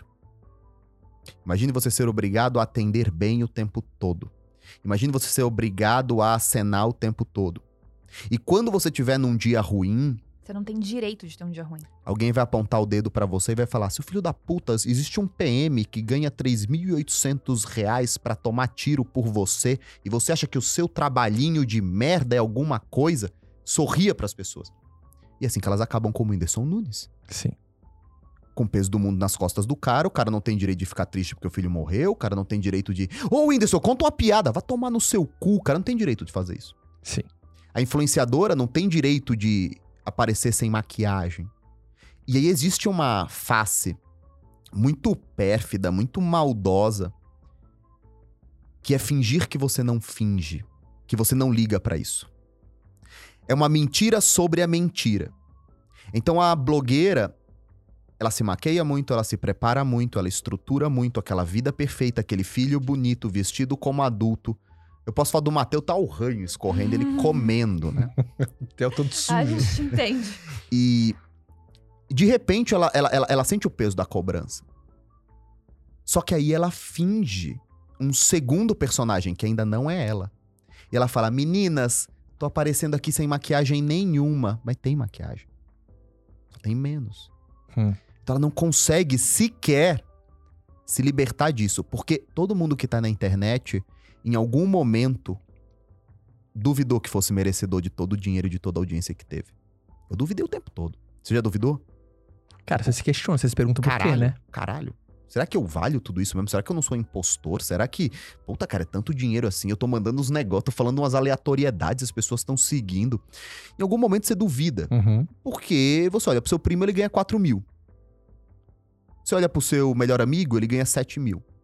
Você olha pros seus pais, eles ganham 20 mil. Os dois, somados. Quem te criou, quem te educou. Pessoas que você olha e tem certeza que são melhores que você. E aí você ganha 7 milhões por mês. Você fala, caralho. E aí você vai pra uma reunião em família. E as pessoas estão reclamando, com justiça, do preço do combustível. Você não pode reclamar do preço do combustível. Do preço da carne. Do governo. Você não de pode tudo. reclamar. Aí você quer fazer uma festa de Natal. As pessoas falam assim, pô, mas quanto vai custar essa tua festa? Não, não, eu vou pagar. Não precisa se preocupar, venham todos aqui, eu sou bem sucedido. É, é um descolamento. O cara que tem muito, muito, muito sucesso, ele tá descolado. Então essa menina, ela tá presa. A todo momento ela duvida da própria capacidade. As, as influenciadoras mais bonitas e mais bem-sucedidas que eu conheci eram aquelas que eram mais profundamente inseguras em relação a elas mesmas. Hum. Elas não acreditavam que podiam fazer tudo aquilo, que mereciam aquilo tudo, que a todo momento elas estavam a um passo de serem esquecidas ou canceladas ou de sumirem. Você tem uma estrutura que favorece isso, onde o mais bonito e o melhor arranjado tem mais visualização. Até mesmo aqueles que não querem, eles fazem de maneira postiça. Ou seja, ai meninas, eu tô sem propaganda da Dove. Ah, estamos mostrando mulheres com todos os corpos. Não, não tem nenhuma obesa mórbida ali. São modelos fabricadas para parecerem gordinhas. Mas não tem uma gorda mesmo. Então, assim, até a estrutura do não nos importamos é mentirosa. Uhum. Todas as suas amigas estão infelizes, mas elas mentem. Todas tomam antidepressivo, mas elas escondem. Todas elas trepam cinco vezes por semana com o marido, mas é mentira. Aí você volta pra sua casa. Nossa, minha amiga tem a vida dos sonhos e a minha vida é essa daqui. O casamento do fulano é perfeito e o meu é esse daqui. O trabalho do Caio é, é incrível e o meu é esse daqui. E além de tudo, o Caio faz Iron Man e eu não consigo ir pra Smart Fit. E aí você tem um, um sistema muito maluco. Você tem 1% da população, talvez 1,1% da população, vendendo um viés de perfeição que não existe Uhum. e 99,9% deprimido, Por conta de 1%. que nem é real. É. E aí você vira e fala, mas tá todo mundo ganhando dinheiro com isso. E vai continuar. Por que, que eu nego 98% dos convites de podcast que eu recebo? Porque eu sei que vai ser uma merda a conversa. É, Vai ser. Eu sei que vai ser. Vai ser o mesmo script. As mesmas bostas de perguntas, a mesma valorização excessiva do dinheiro, a mesma valor, os mesmos elogios. Eu lembro que eu fui pra um evento muito, muito, muito, muito exclusivo. Muito caro do nosso mercado. Eu levei meu braço direito, o Jonatas. Uhum. E Jonatas é judeu. E ele é aquele judeu de verdade, né? O judeu que a gente conhece aqui da, de Higienópolis, que só, só é filho de judeu. É aquele judeu que põe aquele paninho branco, amarra aquelas coisas pra rezar. E ele tem questões. Ele tem, ele, ele tem questões morais e religiosas muito rígidas. Hum. E uma delas é que ele não pode ouvir falsos elogios, ele não. E aí nós fomos pra esse evento, encontramos uma pessoa. Essa pessoa veio, me elogiou pra caramba. Não merecia metade daqueles elogios. E ele virou e falou: Jonatas, cara, você é o cara do novo mercado, você é a operação do novo mercado. Tá todo mundo do mercado falando de você. Daí Ele falou: Cara, por que você tá falando isso? Na lata, assim. Porque as pessoas estão viciadas em mentir. Uhum. Um dos grandes cliques que eu tive no ano passado foi quando eu descobri que eu estava fazendo lives no Instagram com pessoas que eu não gostaria nem de receber na minha casa, só porque elas têm muitos seguidores. Tendo um monte de conversa no automático. Tem lives minhas no YouTube que você vai lá ver quem são essas pessoas, que, não- claro que por justiça e por maturidade, por por por bom senso, né? Não, pra que que eu vou dizer quem são as pessoas assim? Uhum. Mas você vê, você vê live minha no automático, assim, é, é, né? ah, é verdade, é verdade, é verdade, é verdade. E por que, que você faz isso? Por mais dinheiro. Pra mais seguidores. Você não precisa nem de mais dinheiro, nem de mais seguidores, cara. Então, assim, as pessoas elas vão entrando nessa pilha. Nessa... Eu falo, todo mundo entrou na internet pra ter um pouquinho mais de dinheiro com um pouco mais de liberdade. Acaba todo mundo louco falando em equity e fazer um bilhão de reais. É verdade. Essa merda. Aí você fala, tá bom, mas o que, que você vai fazer com esses seus um bilhão de reais? Você não tem filho? Você mora na casa de dois mil metros quadrados vazia? Você não gasta? Que os caras vivem de carro alugado, casa alugada, tudo alugado. Que porra de vida é essa? E você vem me falar de legado. Que legado? É o excesso, o vazio, a morte e o fim. É isso. Mas sabe o que eu percebo? Vê se vocês concordam com isso. Que as pessoas vêm numa busca muito louca em relação à felicidade. E aí você acompanha um monte de gente no Instagram que posta a felicidade. Você tem, né? Quando você olha do outro lado, você tem um dia normal. E aí você olha toda É. aquela produção e você fala assim: então o que eu tenho não é felicidade. Felicidade é isso. E é óbvio que dentro da nossa vida a gente tem picos de felicidade. A gente tem momentos a mais de explosão. A gente tem momentos a mais que a gente fica mais feliz por algo que aconteceu. E a gente acredita que a felicidade é isso, é viver isso todos os dias. E a gente para de dar valor pro básico. A gente para de dar valor pra um beijinho na boca e acha que o relacionamento é uma merda. Só porque vocês falam bom dia, você dá um beijinho, você acha que não. Se um relacionamento é bom, você dá beijo de língua todo dia, você tem aquele sexo que você roda a casa inteira, que o cara te joga em cima da meia, aquela coisa de cinema, você acha que então, só porque eu não tenho isso, meu relacionamento é uma merda, né? Se eu não tenho aqueles filhos perfeitinhos, que estão sempre sentados, que não fazem bagunça, minha vida é uma merda. Se meu trabalho só tem problema e eu, né, eu tenho um dia normal, às vezes cai uma Coca-Cola na minha cabeça, ah, minha vida é uma merda. E é uma coisa que eu gosto muito de falar, que é da gente aprender a dar valor ao, ao básico das coisas, que a felicidade tá, tá nisso, né? Eu vejo o quanto as pessoas queriam fugir da pandemia. E eu fiquei muito reflexiva do porquê que as pessoas queriam fugir da pandemia. Não é que elas queriam fugir, né? Elas simplesmente, a rotina que elas tinham fugia da realidade. Então elas queriam que aquela rotina voltasse para ela poder continuar fugindo da realidade, que é enfrentar, assim, o quanto você não dá valor pro teu marido, para as coisas simples do dia a dia, do quanto você não dá valor pra tua casa, pro quanto você não dá valor pra tua família, quanto você não dá valor pros seus filhos, para aquela coisa básica. E isso foi exposto na cara de todo mundo no mundo inteiro. Você foi obrigado a enfrentar, ficar dentro da tua casa com todos os seus familiares sem poder fugir e olhar e falar, cara, esse é o básico da minha vida. Aquele meme, né? Pô, descobri que tem um pessoal que mora na aqui minha na casa, minha casa. exato. E, e- é engraçado porque. Se foi foda. Pô, fiquei três dias aqui descobri que tem umas Apareceu crianças morando aqui. na minha casa. O... Ai, ai. E é engraçado porque, assim, essa felicidade postiça, ela realmente ofusca tudo que é a vida real. Porque é isso. Houve um post agora recente, eu acho que essa semana ou semana passada, que a Fernanda Lima fez sobre a dificuldade que é ser mãe de criança pequena. E ela falou: Eu não consigo escovar os dentes, porque a criança tá enchendo meu saco. E caramba, a nossa geração não foi criada sabendo o que é ter uma criança pequena dentro de casa. Uhum. Então nós temos dois extremos. Nós temos a menina que ouviu desde cedo que a resposta da vida dela estaria no estudo. Quantas meninas aqui? Ó, temos várias meninas aqui na audiência. Alguma de vocês já ouviu assim? Olha, tem que estudar para não depender de homem. É isso. Porque a sua mãe, que já tinha passado por umas poucas e boas com teu pai, não queria que você passasse por isso. O que, que você acha de uma frase dessa? Cara, eu acho que a reação à dor. Não existe ninguém que te ame mais no mundo do que a sua mãe. Se sua Concordo. mãe vira pra você e fala isso, é porque ela quer o melhor dos mundos pra você. Uhum. Então, quando a mãe vira pra uma menina e fala: Olha, não, de- não vai depender de homem nenhum, foca na sua carreira, que é a única garantia que É a quer. dor dela, né? É a dor dela. Ela viu a mãe dela tomando tapa na cara do, do pai alcoólatra. Ela viu ela num casamento falido, ela não quer sair pra fazer faxina e não perder a escola particular dos filhos. Ela vira e fala: Não quero que minha filha passe por isso, nem fudendo. E o que, que acontece? Ela foge da vida real. Ela bota a menina na escola. Essa menina vira uma grande fazedora de provas. E na escola, vendem pra ela a ideia de que quando ela sair da escola, ela vai passar no vestibular, e se ela passar no vestibular, ela vai pra uma boa faculdade, terá um bom emprego e será feliz. Ela sai da escola e vai pra faculdade. E aí lá na faculdade falam que se ela for uma boa aluna, ela vai arranjar um bom emprego e vai ser feliz.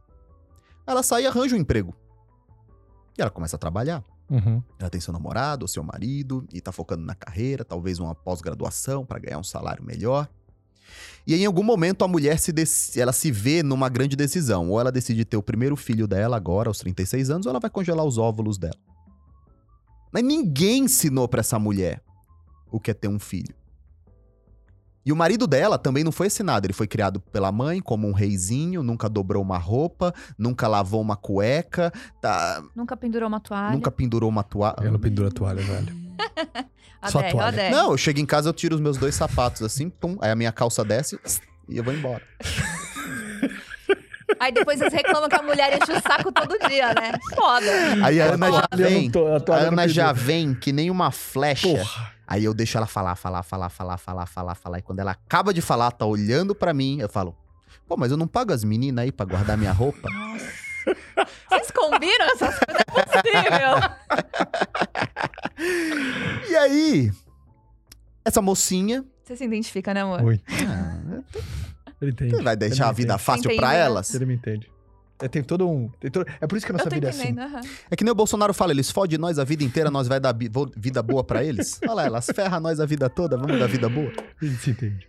E aí, de repente, essa geração, que não foi. É engraçado porque essa geração também não teve contato com crianças pequenas. Ela teve talvez um irmão ou dois. Antigamente os irmãos mais velhos cuidavam dos mais novos, mas a vida mudou muito rápido e ela foi pra escola, jogou videogame e agora ela tá com 32, 33, 34 anos. Ninguém nunca ensinou o que é ter uma criança pra elas. Ninguém nunca falou: "Olha, meu filho é foda. É difícil. O primeiro filho é um inferno. O segundo filho é um inferno pro homem, porque o primeiro filho você joga nas costas da mulher lá, a mulher vai matando os trancos e barrancos, você vai trabalhando. Ah, não, tô trabalhando aqui, tô trabalhando Sim. aqui. Aí quando nasce o segundo, você fala, caralho, agora eu tenho que cuidar. Cada um pega um. Cada um pega um. Você fala, nossa, eu tenho que pegar um mesmo, é meu filho, né? Eu tenho que pegar. E de repente essa mocinha acha que ela precisa aprender um pouco sobre ser mãe. Tá na hora, né? Ela decidiu. Onde é que ela vai aprender? No Instagram. No mundo perfeito. Aí ela entra num canal e vê uma moça que acabou de ter um filho há quatro semanas e ela tem uma barriga tanquinho com dois vincos. E o filho dela não chora, o moleque não caga. Tudo é perfeito. E ela tá em Orlando, sorrindo pra cima, com a criança no braço, com a barriga tanquinho, sem uma celulite, e o marido com a camisa aberta, o peitão gigante, a barba até aqui. Pá, isso é ser mãe! Caralho, é isso que eu quero pra mim. Aí ela tem o primeiro filho. E aí os hormônios se mexem, a prolactina vem, o corpo dela muda, ela não tem a menor vontade de ter uma relação sexual com o marido dela, o casamento começa a mexer, a criança não para de acordar, o marido já fica puto, 55% dos divórcios acontecem nos dois primeiros anos de vida de uma criança. E ela fala: caramba, por que ninguém me contou isso? Na vida real. Que esconderam de você e que você não encontrou no Instagram. Nossa, mas eu confiava tanto naquela influenciadora, por que ela nunca. Não é possível que ela não sinta isso. Ela sente. É que ela não passa. Ela sente. Eu lembro que. A solidão da minha esposa quando ela teve o primeiro filho foi enorme. Uhum. Por quê? Ela foi criada para ser uma grande fazedora de provas, ela foi primeiro lugar na escola dela, ela foi primeiro lugar na faculdade, ela foi primeiro lugar no OAB na primeira que ela prestou, ela passou em mestrado na USP com 20 e poucos anos, na primeira tentativa dela. E de repente nada daquilo servia, Tá em casa com um bebê. porque ela tava em casa com um bebê, enquanto parte das amigas dela juravam que ela tinha destruído a própria vida. Olha lá, também, olha o que você foi fazer. E ela fala, cacete, não- o que, que eu faço com essa criança? Então, assim, é, é engraçado, mas a, a coisa mais simples do mundo, o que qualquer índio sabe fazer, nosso estilo de vida tornou algo praticamente escondido. Você tem que aprender o que é ser as coisas mais básicas de todas. E aí você fala, tudo bem, a criança passou pelo momento mais difícil, os dois, três primeiros anos. Aí você descobre que você tem que brincar com seu filho. Você descobre que criança exige uma paciência física. Que ela vai te cutucar, ela vai te testar, ela vai usar sua força, ela vai medir sua paciência, ela quer descobrir até quando você pode ir antes de estourar. E ela vai fazer isso todo dia. Ela vai acordar todo dia cedo. Ela vai todo dia querer brincar. e você tem de novo uma escolha. Você dá um tablet pra ela e silencia tudo isso. Ou você vai fazer o que seu pai fez com você? Uhum. Usar a energia dela. Só que aí você descobre que você também não tem energia. Você fala, caramba, e ninguém me ensinou a ser um pai, né? Então, assim, é, é uma cadeia. A vida real sempre escondida por esse grande holofote digital. As pessoas só descobrem isso quando acontece. Uma coisa que, principalmente a gente agora, depois do terceiro, uma coisa que me, me espantou assim. Não tinha essa ótica. Chama de previsibilidade retrospectiva, né? Alguma coisa se tornaram óbvias depois que aconteceu. Depois que a gente teve o terceiro filho, a coisa mais comum que a gente ouviu, Ícaro, é, quando a pessoa não conhece e em pergunta, ele fala: Não, a gente tem três filhos. Tudo isso. É. E aí, Estamos eu, só começando. eu e ela, a gente olha, cara, a gente fala assim, cara, aonde, em que momento três Três. passou a ser muito, cara? Essa foi a pergunta que eu fiz pro Lacombe. Eu tava no especial de Natal. O Lacombe, aí eu participei, falei lá as mesmas coisinhas que eu sempre falo. Algumas valem a pena, outras não. Ele falou, Ícaro, qual é a sua mensagem final? Eu falei, sei lá, um monte de coisa sobre as pessoas buscarem a vida digna, né? A vida de verdade. Essa vida que não é ficar beijando cachorro na boca. E eu falei, olha, Lacombe, em algum momento. Você já se perguntou em que momento da história três filhos passou a ser demais? E ele se emocionou. Ele falou que teve dois filhos e parou. E que é algo que ele se arrepende.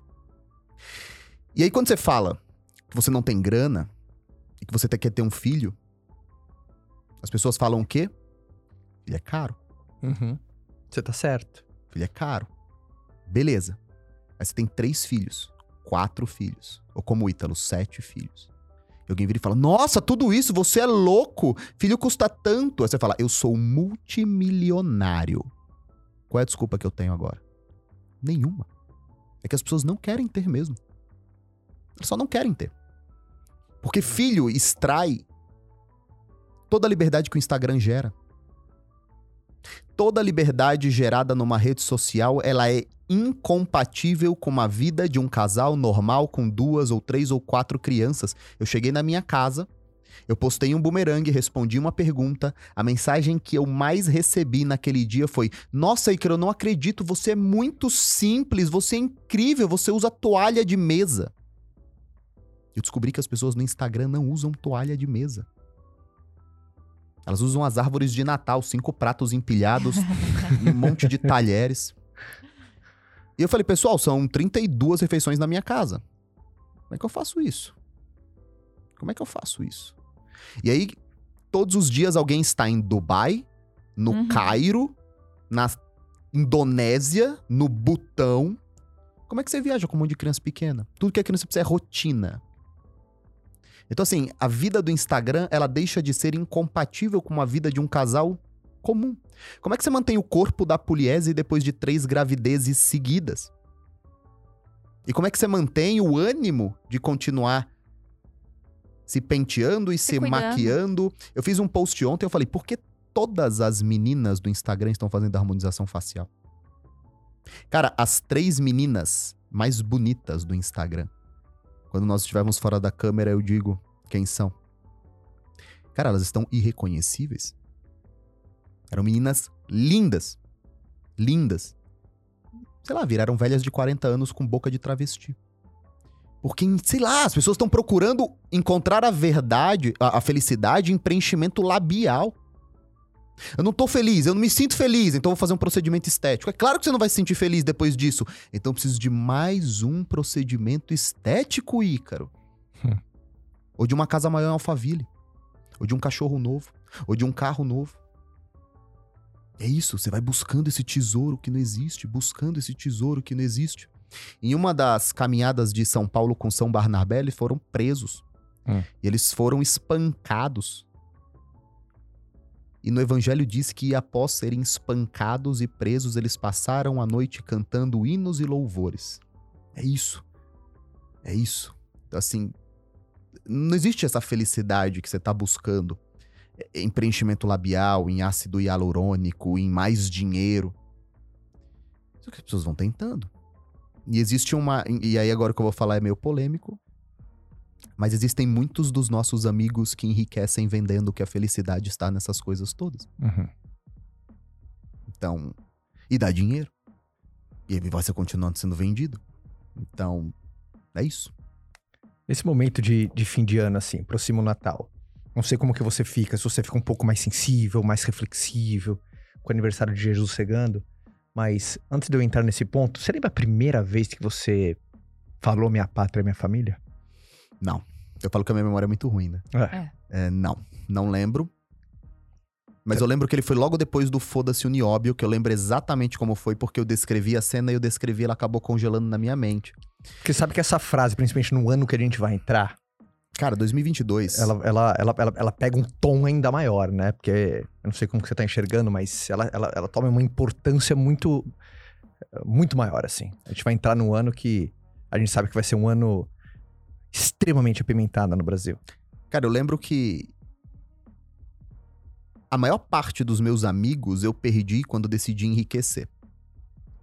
Então foram as pessoas que me viram trabalhando o tempo todo, que me viram negando as saídas, que me viram negando os bares e que era isso. Ah, mas você não bebia, Ícaro? Bebia só, dentro de casa, sentado, numa mesa. Era assim que eu bebia. Eu acordava no outro dia a trabalhar. Eu trabalhei quatro finais de ano seguidos, quatro anos novos seguidos, quatro natais seguidos. Você pergunta, ai, cara, como foram seus últimos natais? Ah, foram bons, mas se você puxar de 2016 pra trás, era tudo trabalhando. Natal, ano novo, virada. Ai, cara, mas você se acha um rei? Não, os comerciantes fazem isso o tempo todo, cara. Cada farmácia que você encontra aberta no ano novo é um pai de família que tá lá pra ouvir desaforo seu porque você demorou pra encontrar paracetamol. É a padaria lá da Praia Grande. O cara tem 200 mil habitantes, agora tem um milhão, aí você reclama com ele, ô seu canalha, eu tô há uma hora nessa fila. É isso. E. Eu tava vivendo um grande ano. 2019. 18 ou 19. E o Ítalo, um amigo meu, ele foi fazer o. Você conhece o Ítalo? Sim. O Ítalo foi fazer o Pancadão. Pancadão Guerrilha Way. E ele me convidou. A gente ia encher a cara depois de fazer o Pancadão. E aí a gente disse que ia pra um bar, mandou um arrasta pra cima do bar. E aí eu falei, cara, não vai dar pra gente ir nesse bar nem fudendo, vamos em outro. Mandou todo mundo pra lá. ai, ai. E eu tava muito feliz. O novo mercado tava crescendo. Meus filhos estavam bem. Meu casamento tava bom. O Ítalo tava fazendo um pancadão. Quando o Ítalo decidiu fazer o pancadão, eu olhei pra aquela qualidade, eu falei: "Meu Deus, é isso que eu quero pra minha escola. Eu quero transmitir nessa qualidade". E aí eu ia ficar com, num hotel, porque eu não queria voltar. Eu ia ter que dirigir, eu ia ter que pegar um Uber 4 horas da manhã. Não, eu ia ficar no hotel. E eu fui, cheguei no hotel, fiz o check-in, tomei banho e eu desci. Na hora que eu fui descer, tinha um cara, um senhor, entrou no elevador. E sabe aquelas telinhas de elevador que Aham. tem? Uhum. Aí passou a queimada da Amazônia. Era aquele ano que a que a Amazônia tava queimando sem parar. Uhum. E aí o cara olh- E aí a gente, sei lá, tava no 23 andar, não lembro agora. Hum. Então, puta, eu ia demorar com aquele cara. E aí o cara olhou e falou assim: Isso é tudo mentira. Isso é tudo coisa dos globalistas. A Amazônia não tá pegando fogo. Tá bom, senhor. Não, porque você tem que ver, todo mundo está contra o Bolsonaro. Tá bom, senhor. Não, porque você tem que ver. Você vai ver o quê? Você vai votar em quem? No Lula? Na Lava Jato? É, senhor. Puta, não vou votar neles, né? É, porque não sei o quê.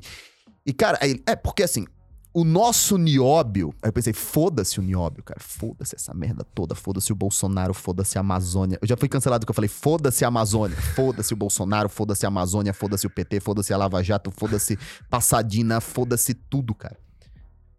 Você só tem chance de mudar a sua vida com duas ou três decisões certas que você decidir tomar na vida e o resto é ser constante. Eu virei e eu vim carregando aquele foda-se o nióbio, foda-se o nióbio, foda-se o nióbio. E a partir dali eu falei, foda-se o nióbio. Só que eu vim do nióbio. Uhum. Eu vim do Brasil paralelo. Eu vim da política. Eu vim da- dos produtos políticos, das discussões políticas. E o que eu vi ali dentro? Brasil Paralelo é um dos produtos que mais me orgulha. Talvez o que mais me orgulhe mesmo. Que foi o primeiro. Eu vi as pessoas lá dentro adoecendo por causa de política. O cara odiando o pai porque o pai vota no Bolsonaro. O pai que criou ele. O pai que ensinou ele a andar de bicicleta, o pai que levou ele pra Praia Grande pra ele dar uma voltinha na praia, o pai que ensinou ele a nadar numa piscina, o pai que amou ele, o pai que pagou a escola dele, o pai que era o grande amigão dele, agora o pai dele é um fascista ou um petista. Eu falei, pô, essa... cara, isso daqui não pode ser normal. Amigos se dissolvendo. Todos os grupos de família, uns xingando os outros. Aí eu falei, cara, isso daqui não pode ser normal. É muito importante, é muito. E, cara, e aí, olha que, ma- olha que maluquice, Ah. cara. Eu provei quase todas as drogas que tem. E cada uma delas produz um vício, de uma, uma, uma fissura, né? Hum. Diferente. Né? Mas. A política é igualzinha a elas, cara. O cara tem um subemprego, o cara não faz o serviço dele bem feito, o cara é um cara que vive chamando, sendo, tendo atenção chamada do chefe, mas quando ele senta e começa a falar sobre quão o Alexandre de Moraes é um canalha, esse cara se sente muito importante. E ele sente a ele sente a brisa. Uhum. É como um opiáceo mesmo, é como, é como cocaína. A política é cocaína. Você tá bem aqui, de repente alguém fala, não, porque o Lula, você- o Lula, aí tudo começa, todo mundo fica vivo e todo mundo se sente bem, todo mundo tá cheio de razão. Ou você é a favor da vacina ou você é contra. Eu falei, cara, essa porra é, é uma abstração como qualquer outra coisa. Como jogar 15 horas por dia de videogame, como assistir Netflix o dia todo, é uma outra abstração. E aí, quando eu falei, foda-se o nióbio, foi a primeira vez que eu tive coragem de dar dois passos pra trás em relação à política. E aí você sente abstinência. Você sentiu? Pra caralho!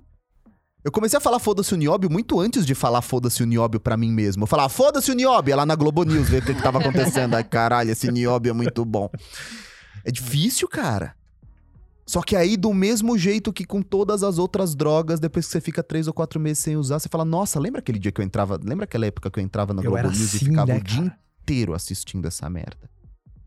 Eu sentei com alguns amigos, eles estavam com discussões, discussão de hora, sobre os vereadores da cidade. Eu falei, cara, como é que você sabe quem são os vereadores, cara? Na real. E aí sempre tem um que alguém que levanta a mão e fala: Ícaro, se você não, não participar da política, você terá a vida controlada por aqueles que participam. Tá aí a bela merda que é a sua vida. Você tá aí participando da política o dia todo, tá vendo na merda. Dois divórcios, todo fudido. Então, assim, é uma das maiores mentiras que podem contar pra você é que você vai mudar o Brasil com a sua consciência política. Na verdade, você vai gastar muito de tempo. E principalmente no ano de 2022, é legal o Ícaro resgatar isso daqui, 2022 vai ser a explosão nuclear, cara. Copa Vai. do Mundo, eleição, a eleição perfeita. né? Como que você enxerga 2022, cara? Então, Esse é um dos últimos podcasts do ano, né? cara, eu enxergo, eu, eu enxergo, Ah, eu enxergo 2022 Ó. como um grande ano pra gente. É bom porque vai ficar, vai ficar gravado aqui. É um ano de crescimento baixo e inflação baixa. Inflação alta. É um ano de crescimento baixo e inflação alta. Provavelmente o pico a gente tá vivendo agora. Mas esse é um ano difícil. É- É um ano em que as pessoas estão pelo terceiro ano com os comércios meia boca. Vai ter refis agora, todo mundo vai pegar. Mas assim, é um ano onde é um ano que vai ser caracterizado principalmente pelas pelos desvios de atenção. Copa do Mundo, eleição, Big Brother, carnaval, tudo vai começar de novo, cara. Tudo de novo, tudo de novo. Aquela mesma vida de merda do cara. Aquela mesma vida de merda do cara que se a gasolina aumenta um real, o cara tá fudido, ele tem que fazer conta. Mas ele começa. Aquecimento Big Brother. Todos os paredões. Carnaval. Eleição. E agora a Copa do Mundo foi pro fim do ano, né? Acho que é novembro. E agora o, o coração na ponta da chuteira pela seleção canarinho. Aí você vai lá. E aí você piscou o olho e acabou 2022. Agora, que maravilha quem quer trabalhar com toda a concorrência fazendo isso. Quando eu falo que não existe concorrência. A concorrência são esses caras. Esses caras vão passar 2022 inteiros bêbados. Eles começam a beber no carnaval e vão até a Copa do Mundo bêbado. Eu acho que vai ser um ano do cacete. Esse, esse também é um bordão que você tem, não existe concorrência. Na verdade, eu, eu gosto, pelo menos o, o sentimento que provoca, ah, ah, pelo menos dentro de mim, quando eu, eu, eu vi você pela primeira vez escrevendo Não Existe Concorrência, que, cara, a tua maior batalha é com você mesmo, amigão. Não é contra o outro, não é com tal, porque ó a concorrência. Às vezes, você, quando alguém manda uma pergunta nada a ver, você escreve a concorrência, né? É, olha a concorrência aí. Mas que é uma verdade, né, cara? A grande verdade, os momentos que eu mais cresci na minha vida, cara. E, assim, as pessoas que julgam ou não, eu não tinha a menor noção que tava acontecendo, cara, que não o meu caminho que eu tava trilhando. Eu não sabia o que estava acontecendo. Assim, eu, eu, eu, pelo menos, eu sou um cara extremamente multifocado. Eu não sei crescer de outro jeito, cara. Eu não sei crescer assim. A bitola, no, uh, eu lembro a primeira vez que eu fui chamado de bitolado. Uh, eu, fui, eu fui tentar entender o que significa bitola. Bitola, etimologia, etimologia é a distância do trilho do trem, aquilo chama hum, bitola. Então, uhum. por, por origem, bitola é aquilo que não sai do trilho. Então, o cara tá bitolado, cara. E e foi, entre aspas, nessa bitola. Eu sei que, obviamente, existe uma depreciação dessa palavra. O cara esquece de tudo. Não, cara. O cara não desvia por nada. É diferente. Porque eu, eu gostei quando você escreveu, acho que você acho que mandou isso nos seus stories. Independentemente do que acontecer, vou faturar 100 milhões com o novo é mercado. Isso. Pode vir o Lula, meter 100 milhões no caixa. Eu achava que eu tinha faturado 40, aí eu fui tomar banho. Eu comecei a pensar. Falei, cacete, eu falei para todo mundo que eu ia faturar 100 milhões em 2022, mas eu faturei só 40. Será que eu vou faturar uns 70? Puta, e se eu não bater? Acho que eu vou fazer outro story dizendo que vai ser em 2023. Puta, mas as pessoas vão me zoar demais. Aí o Jonatas, oi, cara, a gente já passou de 60 milhões de faturamento. Falei, então vai, essa porra, chega aí, Lula, você vai me ver. E é isso, entendeu? Porque assim, cara, é, é, é um sequestro. É um sequestro.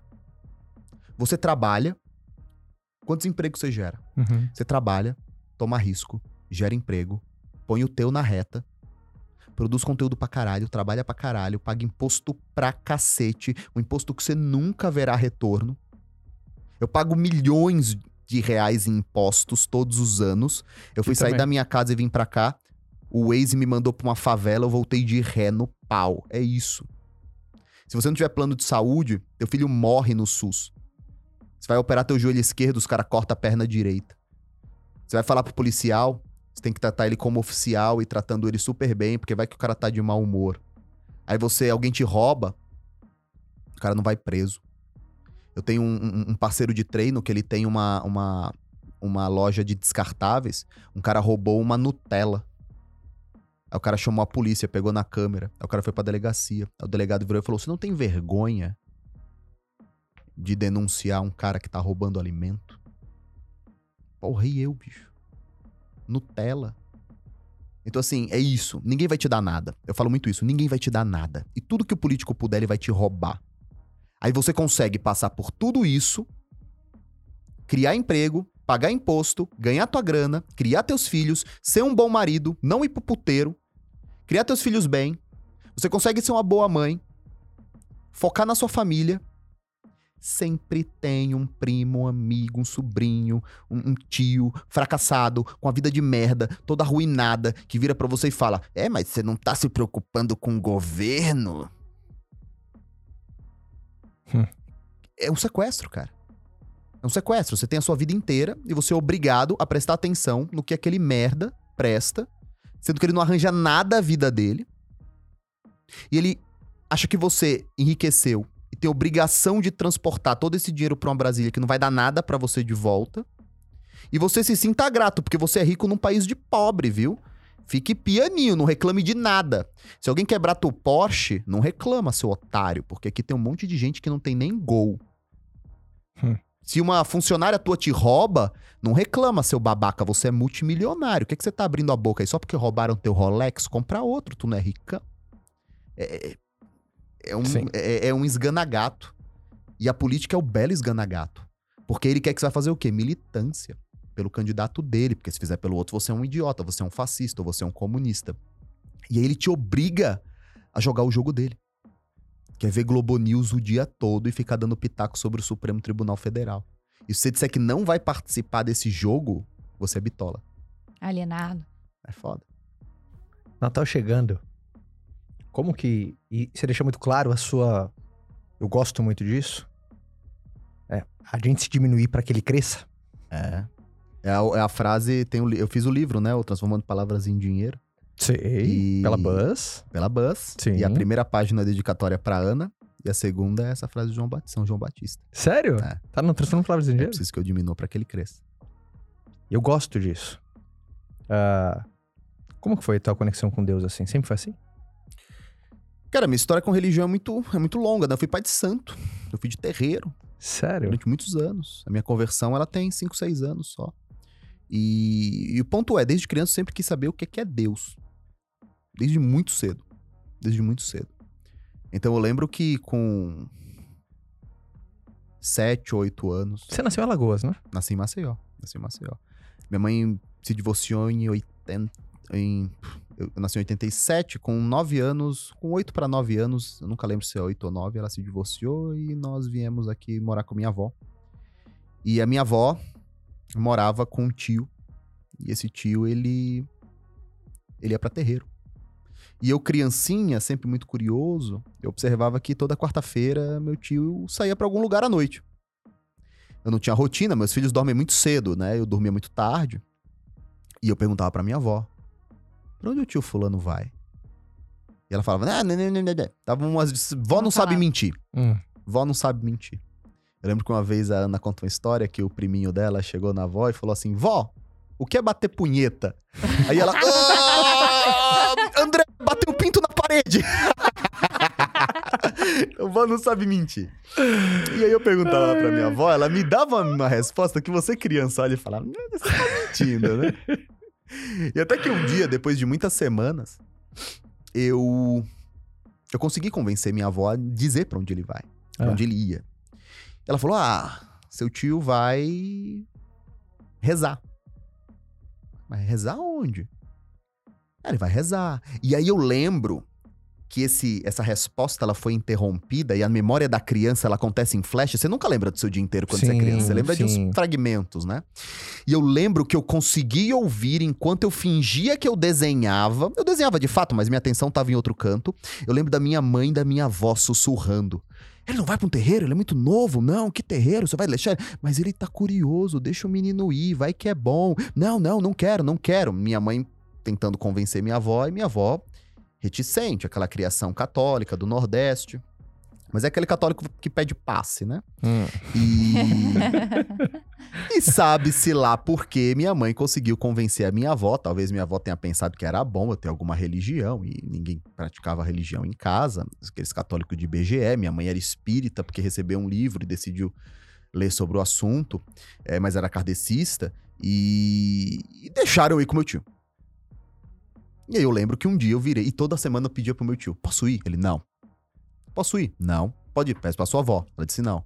E um dia Pode. eu, eu falei assim, meio que sem esperar nada. Posso ir pro terreiro? Po- Posso com você? Aí ele, pode, se vista. Eu, caralho. Será que eu vou mesmo? Por que, ele respondeu sim? Tem alguma coisa errada? Será que ele vai me pôr de castigo? Aí eu decidi. E eu lembro, assim, de todo dia. Eu lembro de entrar no carro dele. Eu lembro que tava muito frio. Uma das primeiras sensações que me marcaram quando chegar em São Paulo era o frio. Eu vim do Nordeste, quente, úmido, e era frio. Ele tava com a jaqueta de couro e eu tava lá todo agasalhado. E ele foi caminho e a gente e ele morava, ele morava ali no Itaim e a gente foi lá até a Vila Ema. E ele foi falando pra mim o que que eu ia encontrar lá, como eram as coisas, como funcionava. E eu sem entender nada, mas a criança quer mostrar que é madura, mais madura do que ela é, e que é corajoso, e tá sem medo. Ele estacionou o carro numa ladeira. E tinha um posto Ipiranga, assim, do lado. E eu lembro que eu fui andando, e na minha memória, eu tinha uma memória auditiva. O chão era todo de brita, e eu lembro eu andando na brita, e ele falando, falando, falando. E tinha uma ladeira alta, eu era pequenininho, então só via a ladeira. Ele ia falando, falando, falando. Olhava pra cima, não tinha estrela. São Paulo frio, aquele céu meio vermelho da luz. E aí a, a ladeira acaba e tem uma casinha pequena, bem no fundo. Ele fala, é ali. E na minha cabeça era tipo uma igreja, mas era uma casinha. Eu falei, tá bom, vou entrar. E aí tinha um senhor à frente da, da, da, da casa, recepcionando as pessoas. Ele tava vestido é, com uma roupa tradicional, né? E eu lembro de olhar e falar, por que esse homem tá vestido de mulher? Porque era uma, uma roupa meio de uma saia, um turbante. Que ele tá vestido de mulher? E na minha cabeça eu nunca tinha visto alguém vestido daquele jeito. E eu lembro que eu entrei e. E ele falou com o adulto. Hoje é gira do quê? Ele falou, hoje é de esquerda. Ele, ah, eu tô trazendo o meu sobrinho aqui pela primeira vez, será que ele vai ter medo? E ele falou, não, deixa ele aí. E eu lembro que eu sentei num banco, eram um- alguns bancos de igreja bem pequenos. Eu lembro que eu sentei lá e começou a agir, eu não sabia o que era, cerimônia na minha cabeça, aquilo mais. Em algum momento eles permitiam que as pessoas entrassem, elas eram chamadas de consulentes, para se consultar com as entidades. Elas podiam perguntar, eu não sabia o que era isso, né? E eu falei: o que é isso? Vai lá, vai lá, pergunta. Mas pergunta o quê? Pergunta o que você quiser. A entidade vai responder. Eu lembro que eu comecei um diálogo interno comigo mesmo, enquanto eu entrei na filinha, tinha uma fila. Eu falei, meu Deus, eu posso perguntar qualquer coisa para essa pessoa, ela vai saber responder. Que pergunta eu vou fazer? Tem que ser uma pergunta muito boa, porque ele vai me responder. E eu lembro que eu fiquei num diálogo interno, até que me, me falaram, vai, vai para aquela entidade. E, me, e distribuíam as pessoas, né? E eu fui para lá. E tinha uma senhora, uma senhora negra, já bem velha. E aí ela falou: O que você quer saber, meu filho? E aí? Eu, eu falei assim: Como é Deus? O que acontece quando a gente morre? E, essa era uma dúvida que eu tinha. E aí, um- uma das cenas mais. Também eu nunca contei nada disso. Uma das cenas mais marcantes da, da, da minha infância é porque eu realmente estava com sede de conhecimento ali. Eu Hum. queria saber como é Deus. Que, que ela Como falou? é Deus? E a entidade bateu no meu ombro e falou: Meu filho, você é muito pequeno para fazer essas perguntas. Eu vou te dar um passe. Eu falei: Eu tenho que ficar aqui até que alguém me conte o que é Deus, como é Deus e o que acontece quando a gente morre. E hoje eu encaro como frustração. Eu queria saber aquela resposta, mas uma pergunta muito filosófica para uma criança, ela nem entenderia alguma resposta. E como ninguém me apresentou qualquer outra religião, aquela era a única que me apresentaram, eu fiquei. E fiquei durante anos, e frequentei semanalmente, e fiz os meus desenvolvimentos, e me formei, virei pai de santo, tocava o meu terreirinho e tava feliz da vida, e aquilo. Até o momento que todas as, todas as conversões, elas são muito violentas e muito dolorosas, né? Porque Hum. imagina o seguinte, você construiu a sua identidade, você construiu a sua vida, você construiu todas as suas memórias, lembranças, seus relacionamentos, tudo com determinada religião. Qualquer uma, você pode ser protestante e virar católico, você pode ser católico e virar um bandista ou candomblessista, mas a, a, a conversão é sempre muito violenta. Uhum. E quando você é um bandista ou candomblessista ou alguma religião que lide, ou até kardecista, eu, eu, eu sou suspeito para dizer, mas eu acredito que é ainda mais doloroso. Você tem uma relação direta com aqueles objetos de fé. Você pergunta e a entidade responde. E aí, quando o processo de, o processo de conversão começou, e eu não, eu não entro muito em detalhes sobre o processo de conversão, porque ele acaba gerando o efeito contrário daquele que eu pretendo quando eu falo para audiência. Então, por exemplo, quando eu vou contar o meu processo de conversão, existem muitos questionamentos que eu, que eu faria ali naquele caso, que, que eu fiz, não é? E que acaba ofendendo as pessoas que são da primeira, da, da, da fé que eu saí, falando, é, mas isso daqui, isso daqui. Então, acaba gerando só discussão. Mas quando a gente tem uma conversa com as câmeras desligadas, eu conto como é que foi esse processo. É, mas o fato é que eu comecei um processo de conversão. Esse processo de conversão foi muito doloroso, porque existia todo um sentimento de culpa dentro de mim, de traição. Estou traindo a religião que estou, estou traindo tudo isso. Mas ao mesmo tempo, um chamado muito grande para essa outra fé, um momento de. Eu, eu falo que a minha conversão foi física, eu me sentia mal, eu me sentia enjoado fisicamente.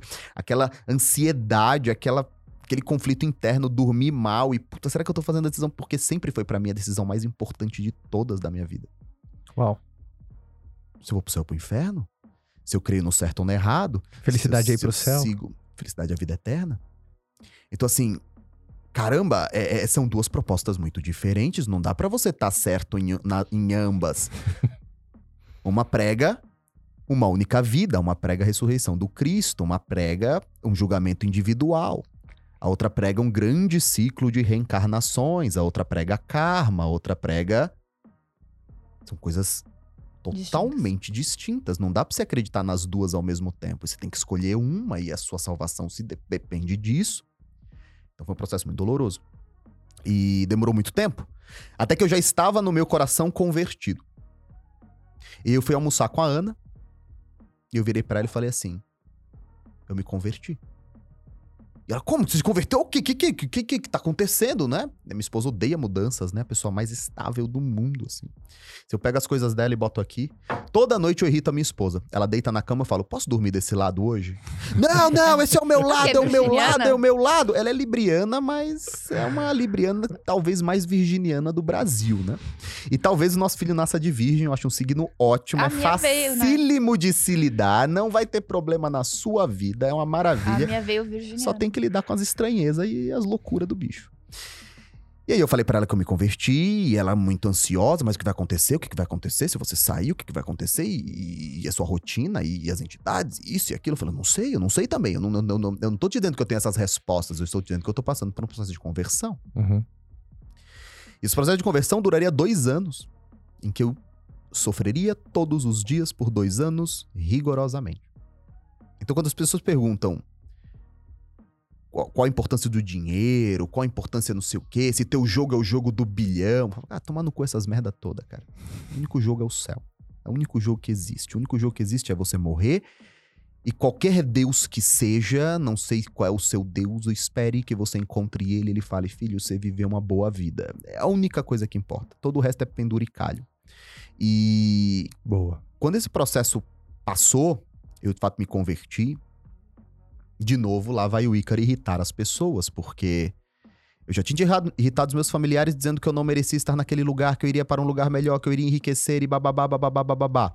Irritei os meus amigos dizendo que eu ia trabalhar, que eu não queria uma vida medíocre, não sei o que, não sei o que. E agora eu irritei as últimas pessoas que sobraram, que eram as pessoas que. Tá, então todas aquelas coisas eram mentiras e você não acredita mais, você é um enganador.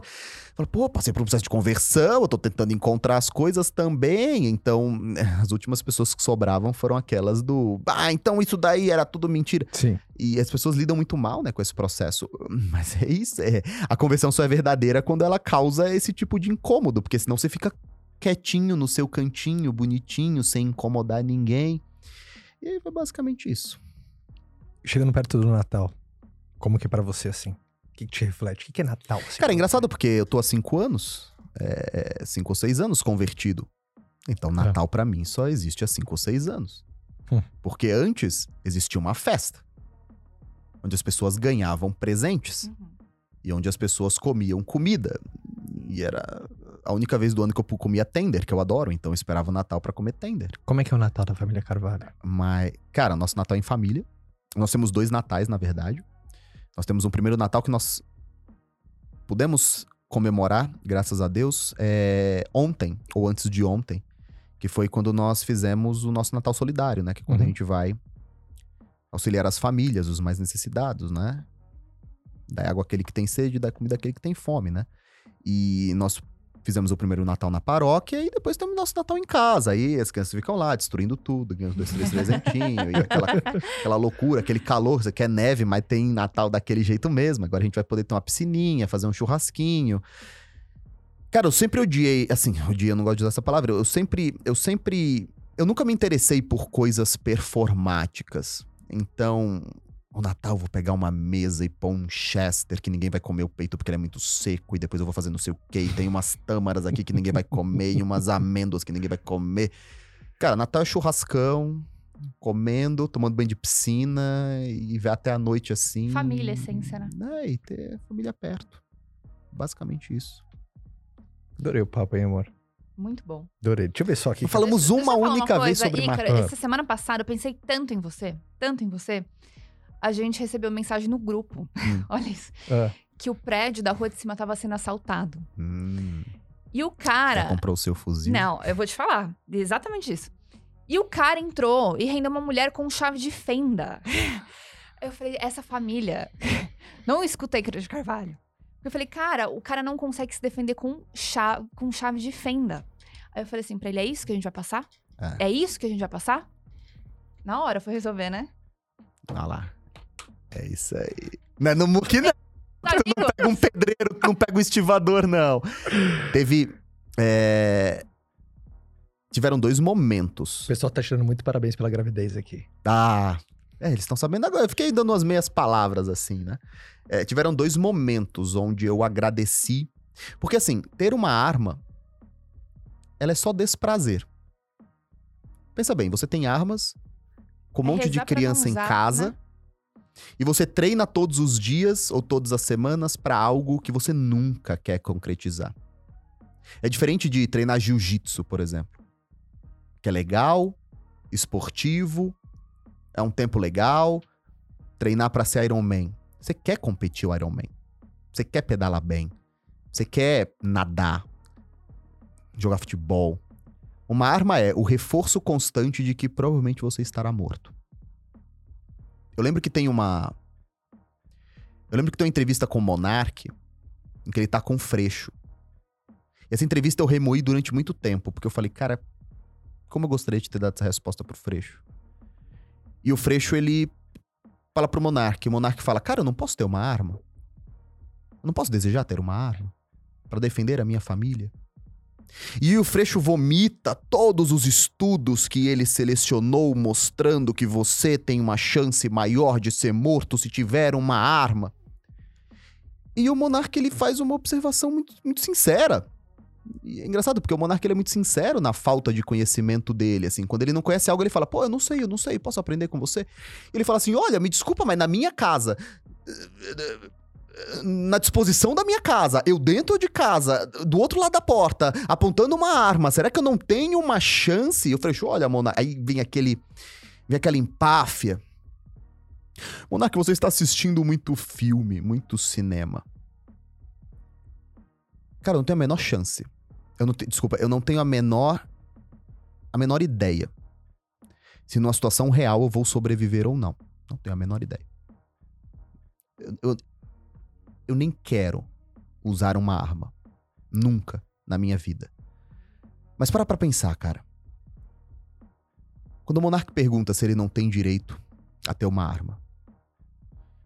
E se você perguntasse pro Freixo, cara, você concorda comigo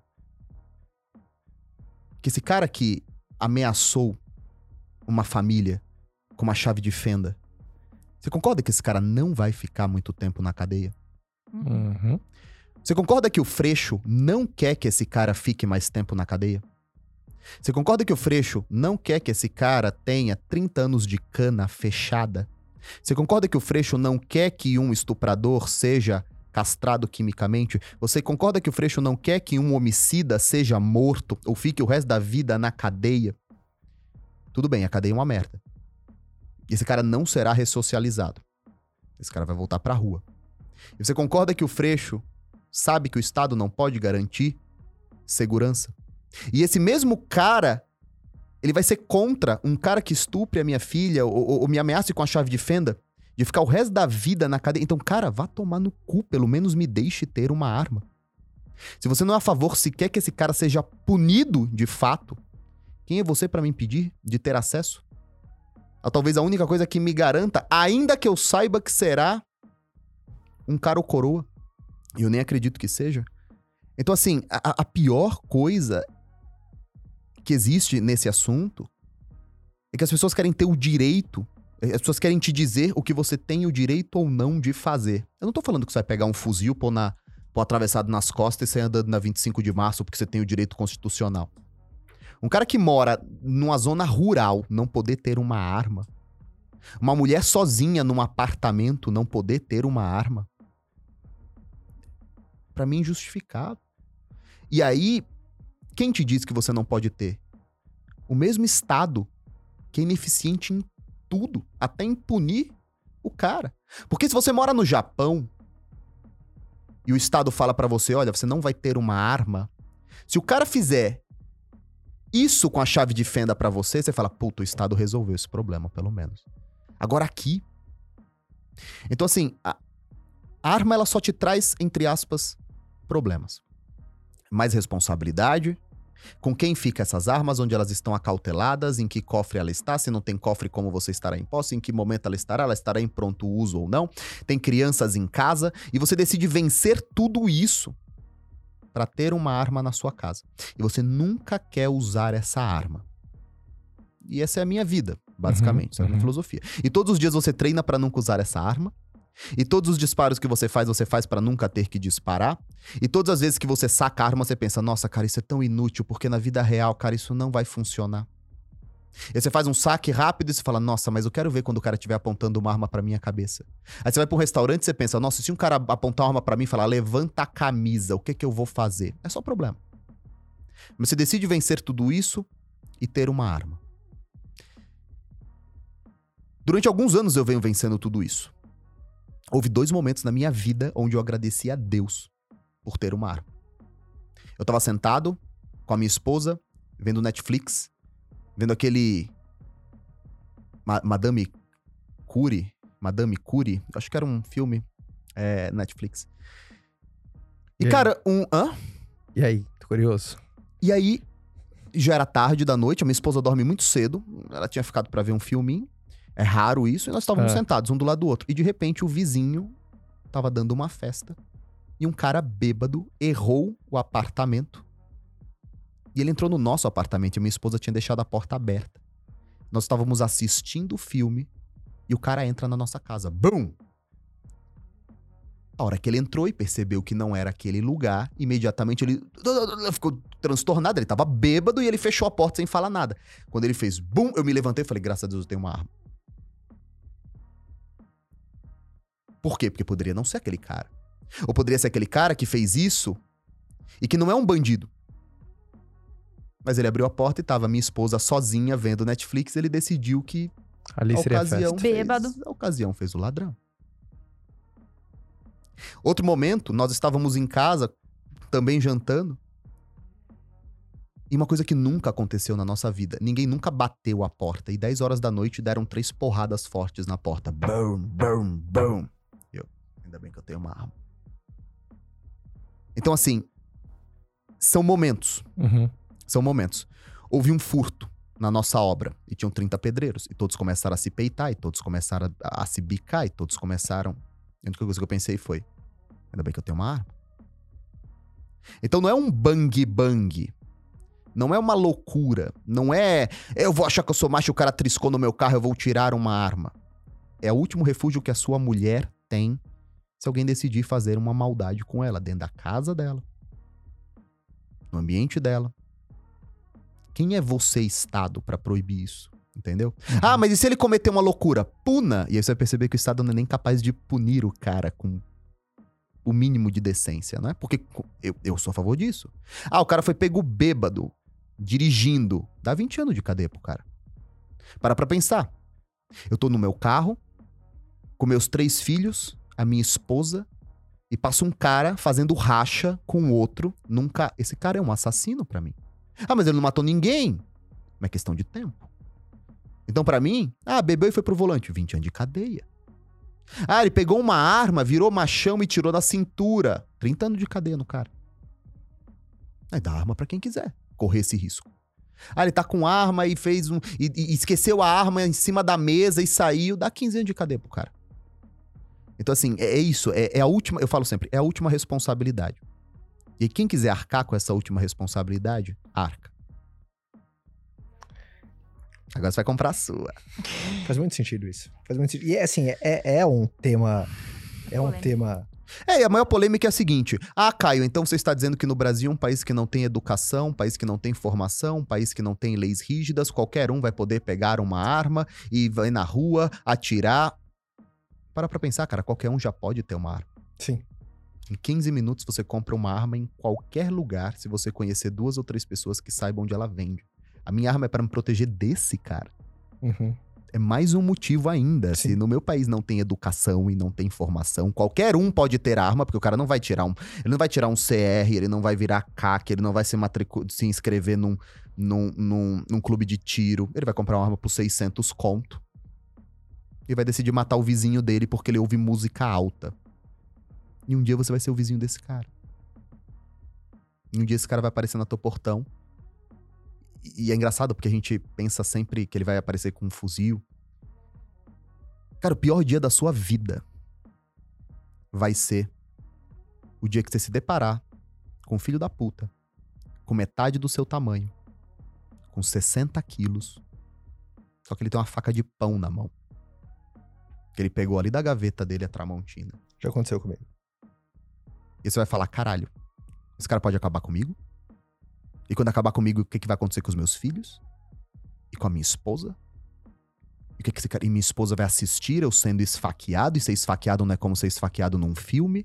Você toma dezenas e dezenas e dezenas de facadas enquanto você tenta parar a mão e o cara vai te rateando, te rateando, te rateando, te rateando, e sua mulher grita, por favor, por favor, por favor.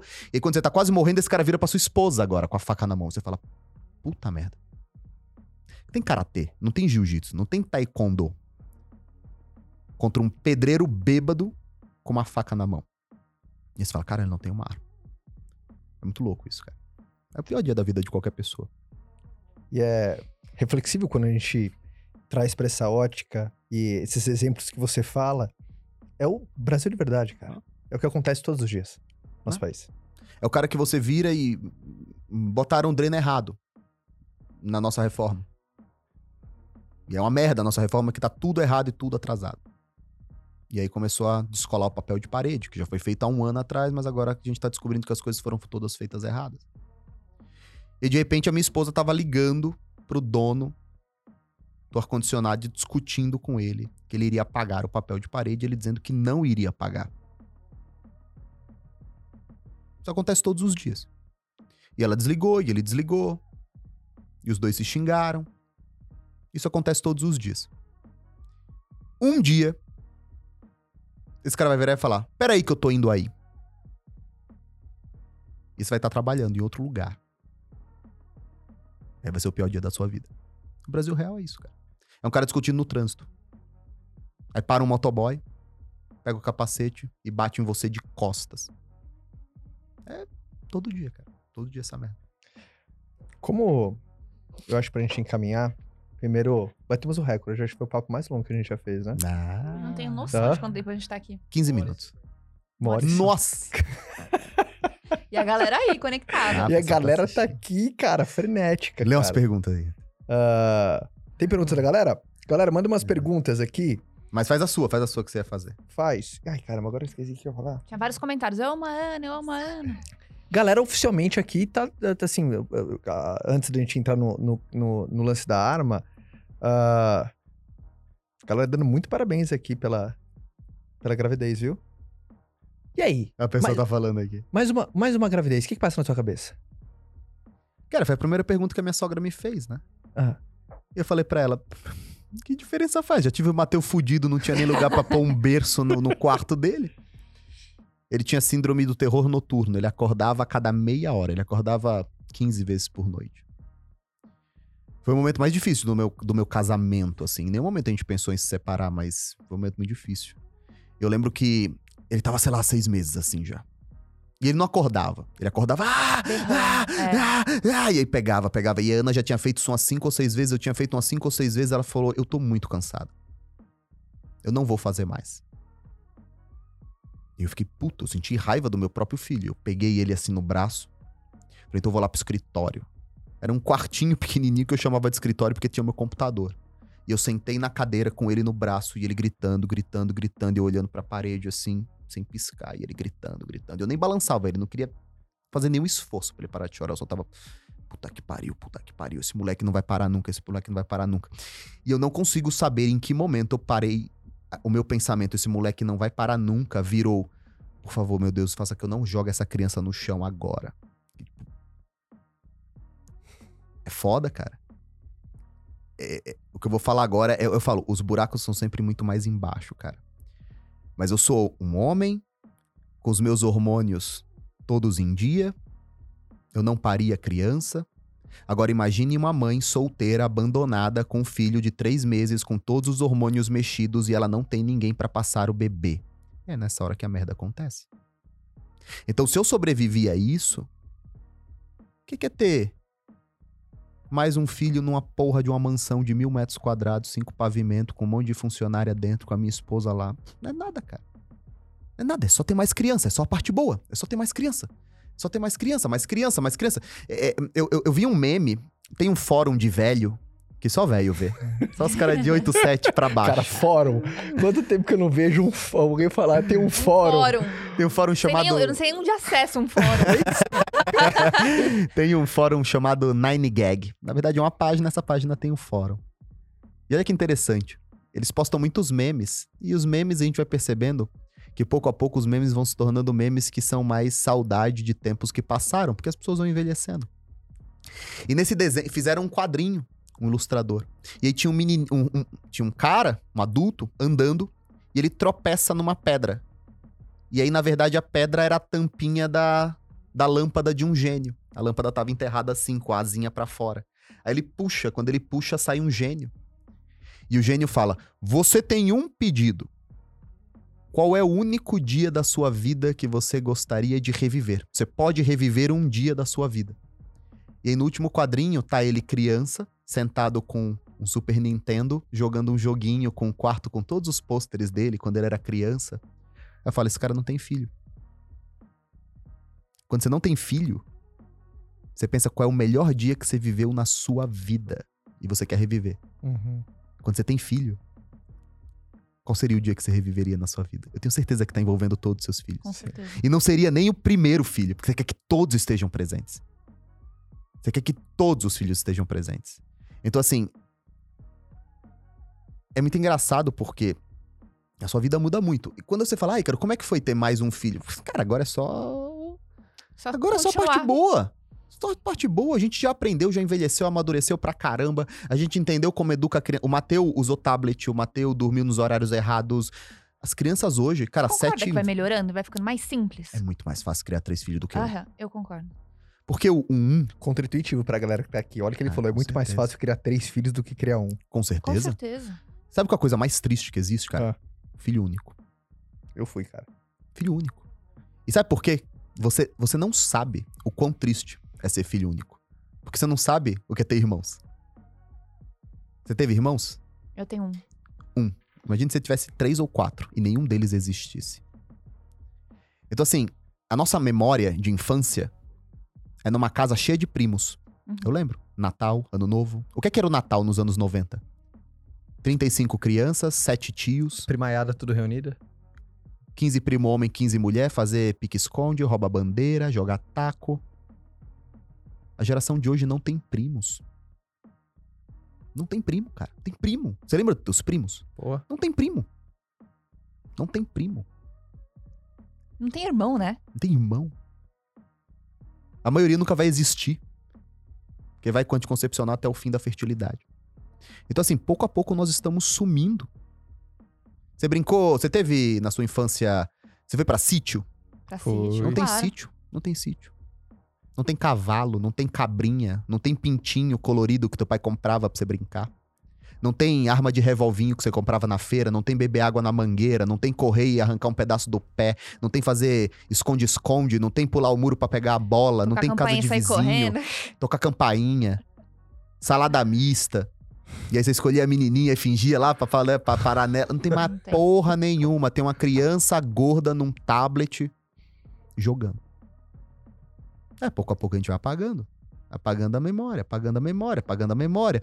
Um dia, essa é uma das melhores frases que, que eu já li do Chesterton. Ele fala assim: Tão forte é a tradição que gerações chorarão sentindo falta daquilo que elas nunca viveram. Uau. Pensa sobre isso. A tradição é tão forte que você vai chorar sentindo falta daquilo que você nunca viveu. Aí o menino nasce é filho único, ele joga tablet, ele vai pra escola, escola integral, porque o pai tá trabalhando, ele não tem primo, ele tem dois, três amigos, só vê ele no online. Aí ele faz a faculdade, vai pro trabalho dele, uma hora o cara estoura e tá infeliz e fala: Meu Deus do céu, minha vida não tem sentido. É, porque não tem mesmo. Você não viveu nada. Pensa bem. É, é isso que eu falo, cara. Foda-se o legado, foda-se o meu projeto. Toda vez que um amigo meu virou, meu projeto é o bi. Pau no cu do seu bi, cara. Todas as memórias que foram as memórias mais importantes da nossa vida, nós negamos aos nossos filhos. As memórias com nossos irmãos, nós negamos porque ele vai ser filho único. As memórias com os nossos primos, eles não vão ter primos. As memórias dos natais em família, casa cheia, refrigerante 2 litros, tudo em cima da mesa. Agora é uma mesa feita, mesa posta com suplá. Comidinha de festa, de feira, de quermese. Agora nosso filho não só come vegano. Nós negamos todas as memórias que nós mais amamos aos nossos filhos. E que merda de pai que nós somos. Você sabe que as pessoas têm uma mania muito grande de falar assim: ah, porque filho dá trabalho. Eu Pra falo, caralho. tudo na vida dá trabalho. Tudo que presta dá a gente trabalho. passa na vida trabalhando, a gente se submete a chefe, a gente faz o caramba quatro, passa uma vida inteira trabalhando, trabalhando, trabalhando. Mas o legado real disso são os nossos filhos. Sim. Porque é o que vai perdurar a nossa Sim. história. Concordo. E aí, o que realmente vale a pena o nosso trabalho de verdade, a gente já não vai dar trabalho. E aí você vai lá, fica se submetendo a fazer um monte de outra coisa que dá trabalho também, mas que não vai deixar o legado igual seus filhos vão deixar. Você, você é faixa preta de alguma coisa, né? Tô quase. Vai, vai, não, vai pra faixa preta. Você tá louco. Você precisa da arma mesmo. eu, eu, eu tenho muito. Eu tenho muito. É, eu tenho muito orgulho de ter o, o mestre que eu tenho, o Cavaca, tetracampeão mundial. E ele. E uma vez ele falou algo Cara, pra mim já que me marcou. com cavaca, sabia? Ele nem vai lembrar, óbvio. Uns, 8 anos Não, eu falei que eu atrás. ia pro podcast com. Ah, antes, com oito anos, talvez. Eu falei, ô, você conhece o Caio? Eu vou lá no podcast dele. Puta merda, pegar imigrantes, essa porra. Fiquei puto assim. Aí ele, não, vai lá, ele é legal, ele é legal. Ele, eu- ele viu com você com o Joel, eu acho. Treinei, treinei com ele, enfim, enfim, uma vez, cara. Lá, lá, lá perto do Capão, cara. Treinava numa academia em cima, enfim, junto com o Andrei Andresso. E ele falou assim: ele falou, cara, eu não invejo um centavo do seu dinheiro. Eu invejo uma outra coisa totalmente diferente. O quê? Você treina jiu-jitsu com o Mateu. Ele falou: não tenho um filho pra treinar jiu-jitsu. E, cara, imagine. Teus filhos já treinam? Treino. Cara, imagina que é você passando algo. Porque, cara, na boa, fazer dinheiro é. É. Foda-se fazer dinheiro. Foda-se fazer dinheiro. Quando você entra num tatame e você entende que cada. E isso você sabe. Cada golpezinho, cada técnica, cada ah, zero vírgula. Você vai demorar dois anos pra aprender sentindo dor todos os dias, se sentindo uma merda todos os dias. Aí você vira e fala: agora eu vou passar isso pro meu filho. Quando seu filho entra, cumprimenta, cumprimenta o tatame, você tá do outro lado. Ele vai viver a mesma vida que eu vivi aqui, nesse lugarzinho aqui. Ele vai aprender as mesmas coisas. Ele vai pegar empacotador do extra, que vai dar um pau nele. Ele vai pegar senhor de 60 anos, que vai dar um pau nele. Ele vai pegar cara que não sabe falar, que não tem dente, que vai dar um pau nele. Ele vai aprender com todos esses caras. Ele não tá na bolinha da, de Alphaville. Ele tá aprendendo com esses caras. E, tipo, caralho, é isso. Então, assim, é- esses são os valores que um pai tem que passar pra um filho. E aí, aí, aí passa o seguinte. Olha que legal o fechamento disso tudo. Em algum momento no começo dessa conversa, você perguntou, Ícaro, as pessoas perguntam se elas têm medo, se. O que, que você pensa porque o Mateu vai ter dinheiro? Cara, imagina o seguinte. Você tá criando seu filho com essa fé, catequizando ele desse jeito, levando ele pra igreja, desenvolvendo virtudes, fazendo ele treinar, fazendo ele alimentar os mais pobres, fazendo ele ver que é o fruto do trabalho do pai e da mãe, fazendo ele ter certeza absoluta que ele verá os pais casados até o último dia da vida de um deles, até que o primeiro morra. Que ele mantém todas as festas e tradições e brincadeiras que os pais mantiveram. Foda-se o dinheiro. Você acha que o Matheus precisa aprender matemática financeira? Hum. O Matheus já aprendeu empreendedorismo? Não, cara, tem que aprender empreendedorismo. A coisa que eu, eu não gosto, eu, eu sempre que eu olho um aluno meu muito novo, que tá aprendendo marketing digital, falando de bolsa de valores, eu falo, puta, cara, não faz isso, cara, não faz isso, não faz isso, não faz isso. Vai correr, nadar, pular, vai brincar. Depois você se preocupa com essa merda. É isso, é- é- a gente tá sempre adiantando as coisas, sempre adiantando as coisas. Qual que é a tua palavra pra 2022? Você tem alguma coisa assim? Você tem uma. uma não sei ah, se você faz alguma coisa numa virada de ano. Você faz alguma coisa numa virada de ano? Ou só vira? Não. Hã? Não. Eu vou fazer uma coisa. Eu vou, eu vou estar ao vivo no dia 3 com todos os meus alunos pra gente planejar 2022 juntos. Massa demais, ó. Já fica o A convite galera pra tá todo aqui mundo. crendo que você ainda tá separado da Ana. Isso é verdade. Que ela tá grávida de barriga de aluguel. Ela- Infelizmente, isso é mentira. Fica enchendo o saco, a galera acredita, pô. Essa é concorrência, olha a É a con- concorrência. a concorrência Essa é a aqui, A ó. galera acredita, mas não fala não, pô. Então dia 3 você vai estar com Então, a turma? E- Essa vai ser a primeira vez que eu vou fazer isso. Legal. Até legal pra você pensar com teus alunos. Uhum. Porque, cara, isso você sabe mais do que eu. Porque isso você tem mais forte do que eu, com certeza. É, O problema das pessoas não é direção, cara. O problema das pessoas é elas decidirem fazer o que elas decidiram que vão fazer. As Sim. pessoas desistem. Não sei colocar nas palavras mais bonitas, não, mas as pessoas desistem. Não é falta de competência, é falta de compromisso. Olha, que coisa que coisa maravilhosa isso daqui. Você é um copywriter da força de vontade. É, é dif- cara, é, é- porque eu tenho certeza que isso é uma competência que você desenvolveu muito bem. Uhum. E eu não tenho muito compromisso com as coisas, né? Mas eu tento. Com poucas coisas eu tento ter um pouco mais de compromisso. E eu pensei, cara, se no dia 3 todos nós estivermos ao vivo e nós planejarmos juntos 2022, talvez seja bom pra eles. Talvez isso ajude eles a cumprirem as promessas que eles mesmos vão fazer. O problema é, você perguntou se eu fazia alguma coisa na virada do ano. As pessoas mais fudidas que eu conheci, com a vida mais enrolada, com a vida mais zoada que eu conheci, são as pessoas que comem lentilha, troca calcinha, veste não sei o quê, pula ondinha. é isso. O cara tem a vida completamente arruinada. O cara não, não fica em um emprego. O cara não consegue fazer uma dieta. O cara não consegue organizar. O cara acorda três horas da tarde, meio-dia. Sábado e domingo é meio-dia no mínimo. Chega no fim do ano, ah, não, porque eu vou pular, pular lentilha, trocar calcinha, pular na onda. Quem faz. O Joel tem aquela frase, né? Campeão não se surpreende, né? Uhum. Quando a gente sabe como o trabalho gera resultado, não precisa pular ondinha, cara. Antes de ir pra tua última pergunta, só pra toda a turma que tá aqui. Turma, é, quase duas mil pessoas na nossa estreia, cara. Primeiro, muito animal, a companhia de todo mundo que tá vendo ao vivo. Animal, animal. Galera engajando, turma realmente foda aqui no podcast. Ah, vai lá no botão de curtida, curta esse vídeo. Primeiro, pra toda a galera que. ah, Eu tenho certeza que você deve ter pego os vários insights, boas reflexões. O Ícaro é um mestre nato de te provocar essa provocação produtiva de você realmente parar pra pensar. Isso é muito importante, tá? Então, vai lá, clica no botão ah, de, eh, de curtida, tá bom? Porque aí, assim que esse vídeo ah, a gente terminar ao vivo, você ajuda a espalhar essa mensagem pra mais gente, tá bom? Lembrando que a gente fez a estreia, né? Pra estreia do primeiro episódio ao vivo. E eu vou terminar com uma última pergunta aqui pro Ícaro. Olha só isso. Ah. O Davidson. Mano. Davidson e day é tipo dia em inglês. Eu tenho seis filhos e já me pergun e já perguntei para eles: vocês preferem viver sozinhos ou com seus irmãos? Todos responderam com seus irmãos. Davidson, um cara chamado Davidson tem que ter seis filhos, cara. Tem. Davidson tem que ter seis filhos. Cara, a gente tem D-A-Y, mais 10 irmãos. Davidson. Que O filho do dia. Tem que ter seis filhos. O. O. O que, que é o meme do Batman que a galera tá falando? Ah, será que o diretor vai colocar?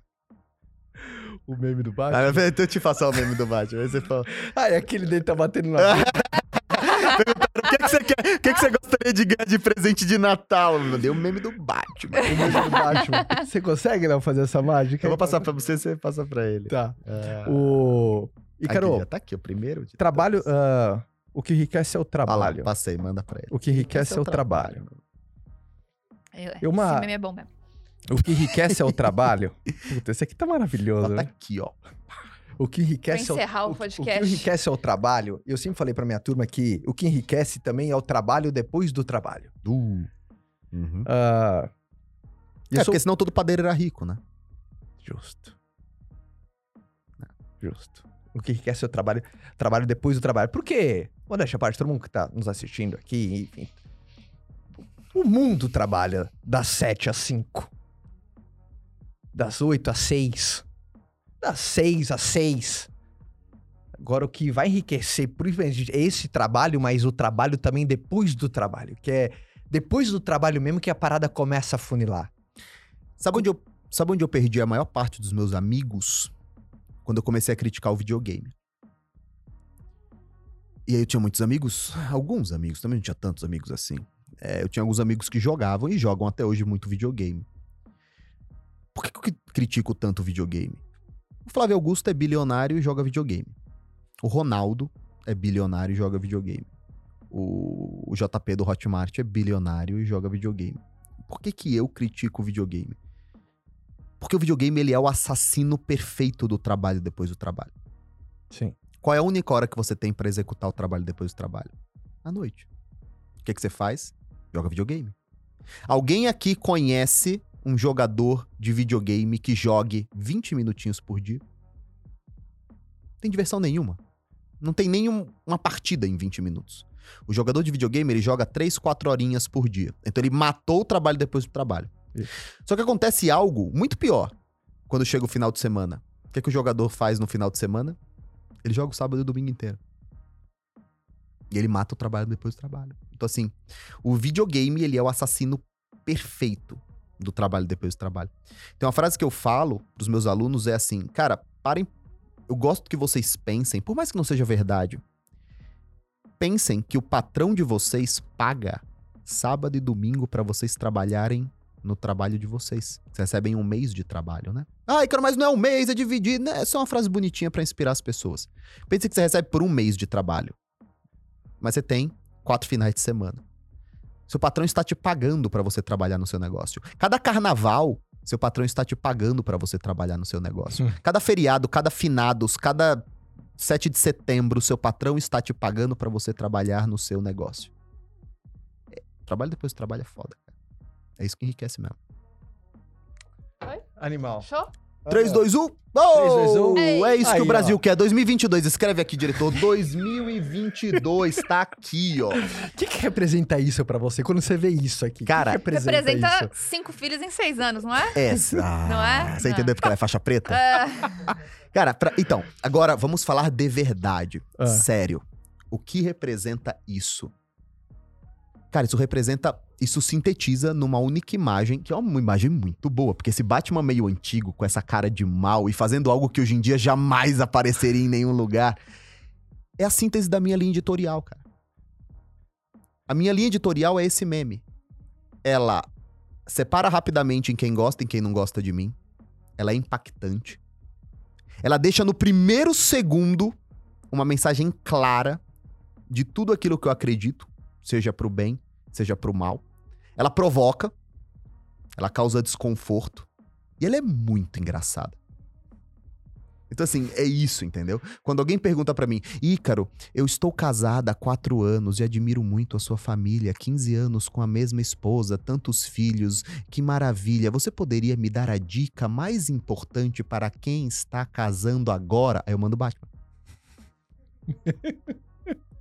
Por quê? Porque parece que é aquele tapa que não tá machucando, mas. Olha E nós entramos num tema muito perigoso. Não, não- não é- não serve por causa disso, não. e assim, e cara, e tem uma coisa muito engraçada, cara. Eu nunca tentei converter ninguém. Nunca. Quando eu falo converter, é converter ao meu pensamento, não à minha religião. Eu nunca, cara. Eu nunca fui um cara que sentou numa mesa de bar. Olha pra cara do diretor ali, parece que ele gosta de tomar uma cerveja. Eu acertei o. Adora, tá adora. Muito. Eu nunca vou sentar com o diretor aqui, nunca. E vou começar a falar, não, porque no marketing digital, nunca, nunca. Eu nunca sentei com ninguém pra falar de papo chato.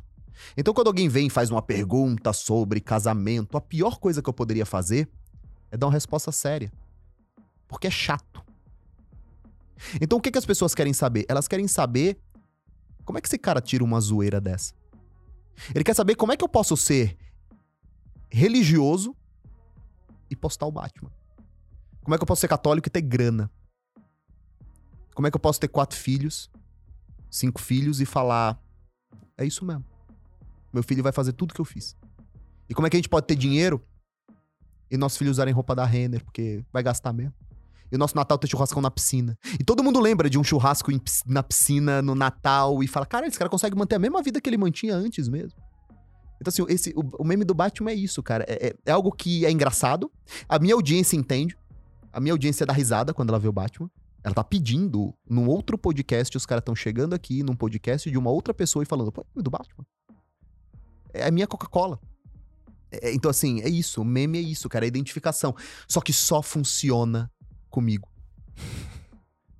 Só funciona comigo. Se o influenciador mais certinho postar o meme do Batman, acabou. Perde patrocínio, perde toma chamada. Então, além de tudo, é um grande ato de individualidade. Cara, funciona. Onde que você comigo. viu pela primeira vez e falou assim, é meu? Ah, porque eu queria. Eu, eu, eu, eu fui no Google, aí digitei spanking, que é porrada. Porque alguma mulher falou alguma coisa que eu ia postar um, um spanking, tipo de sadomasoquismo. Sim. E quando eu podia ter spanking, apareceu isso. Aí eu olhei. Cara, isso é perfeito. É muito bonito. Aí eu falei, O quanto que as imagens te ajudam a comunicar? demais. Você como copywriter, também como marqueteiro. Demais. Tem uma, tem uma frase de um futurólogo chamado Raymond Kurzweil. Ele escreveu três livros muito bons. A Era das Máquinas Espirituais, Somos Máquinas Espirituais e Fantástica Viagem. É, Basicamente ele fala sobre como é que o ser humano, o que o ser humano precisa fazer para viver mais.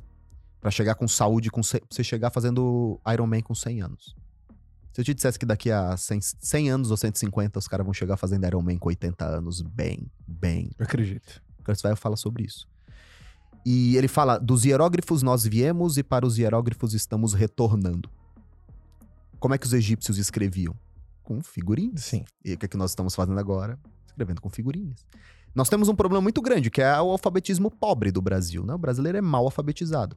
Tem um monte de pesquisa que mostra que 8%, 9%, 10% das pessoas conseguem entender um texto.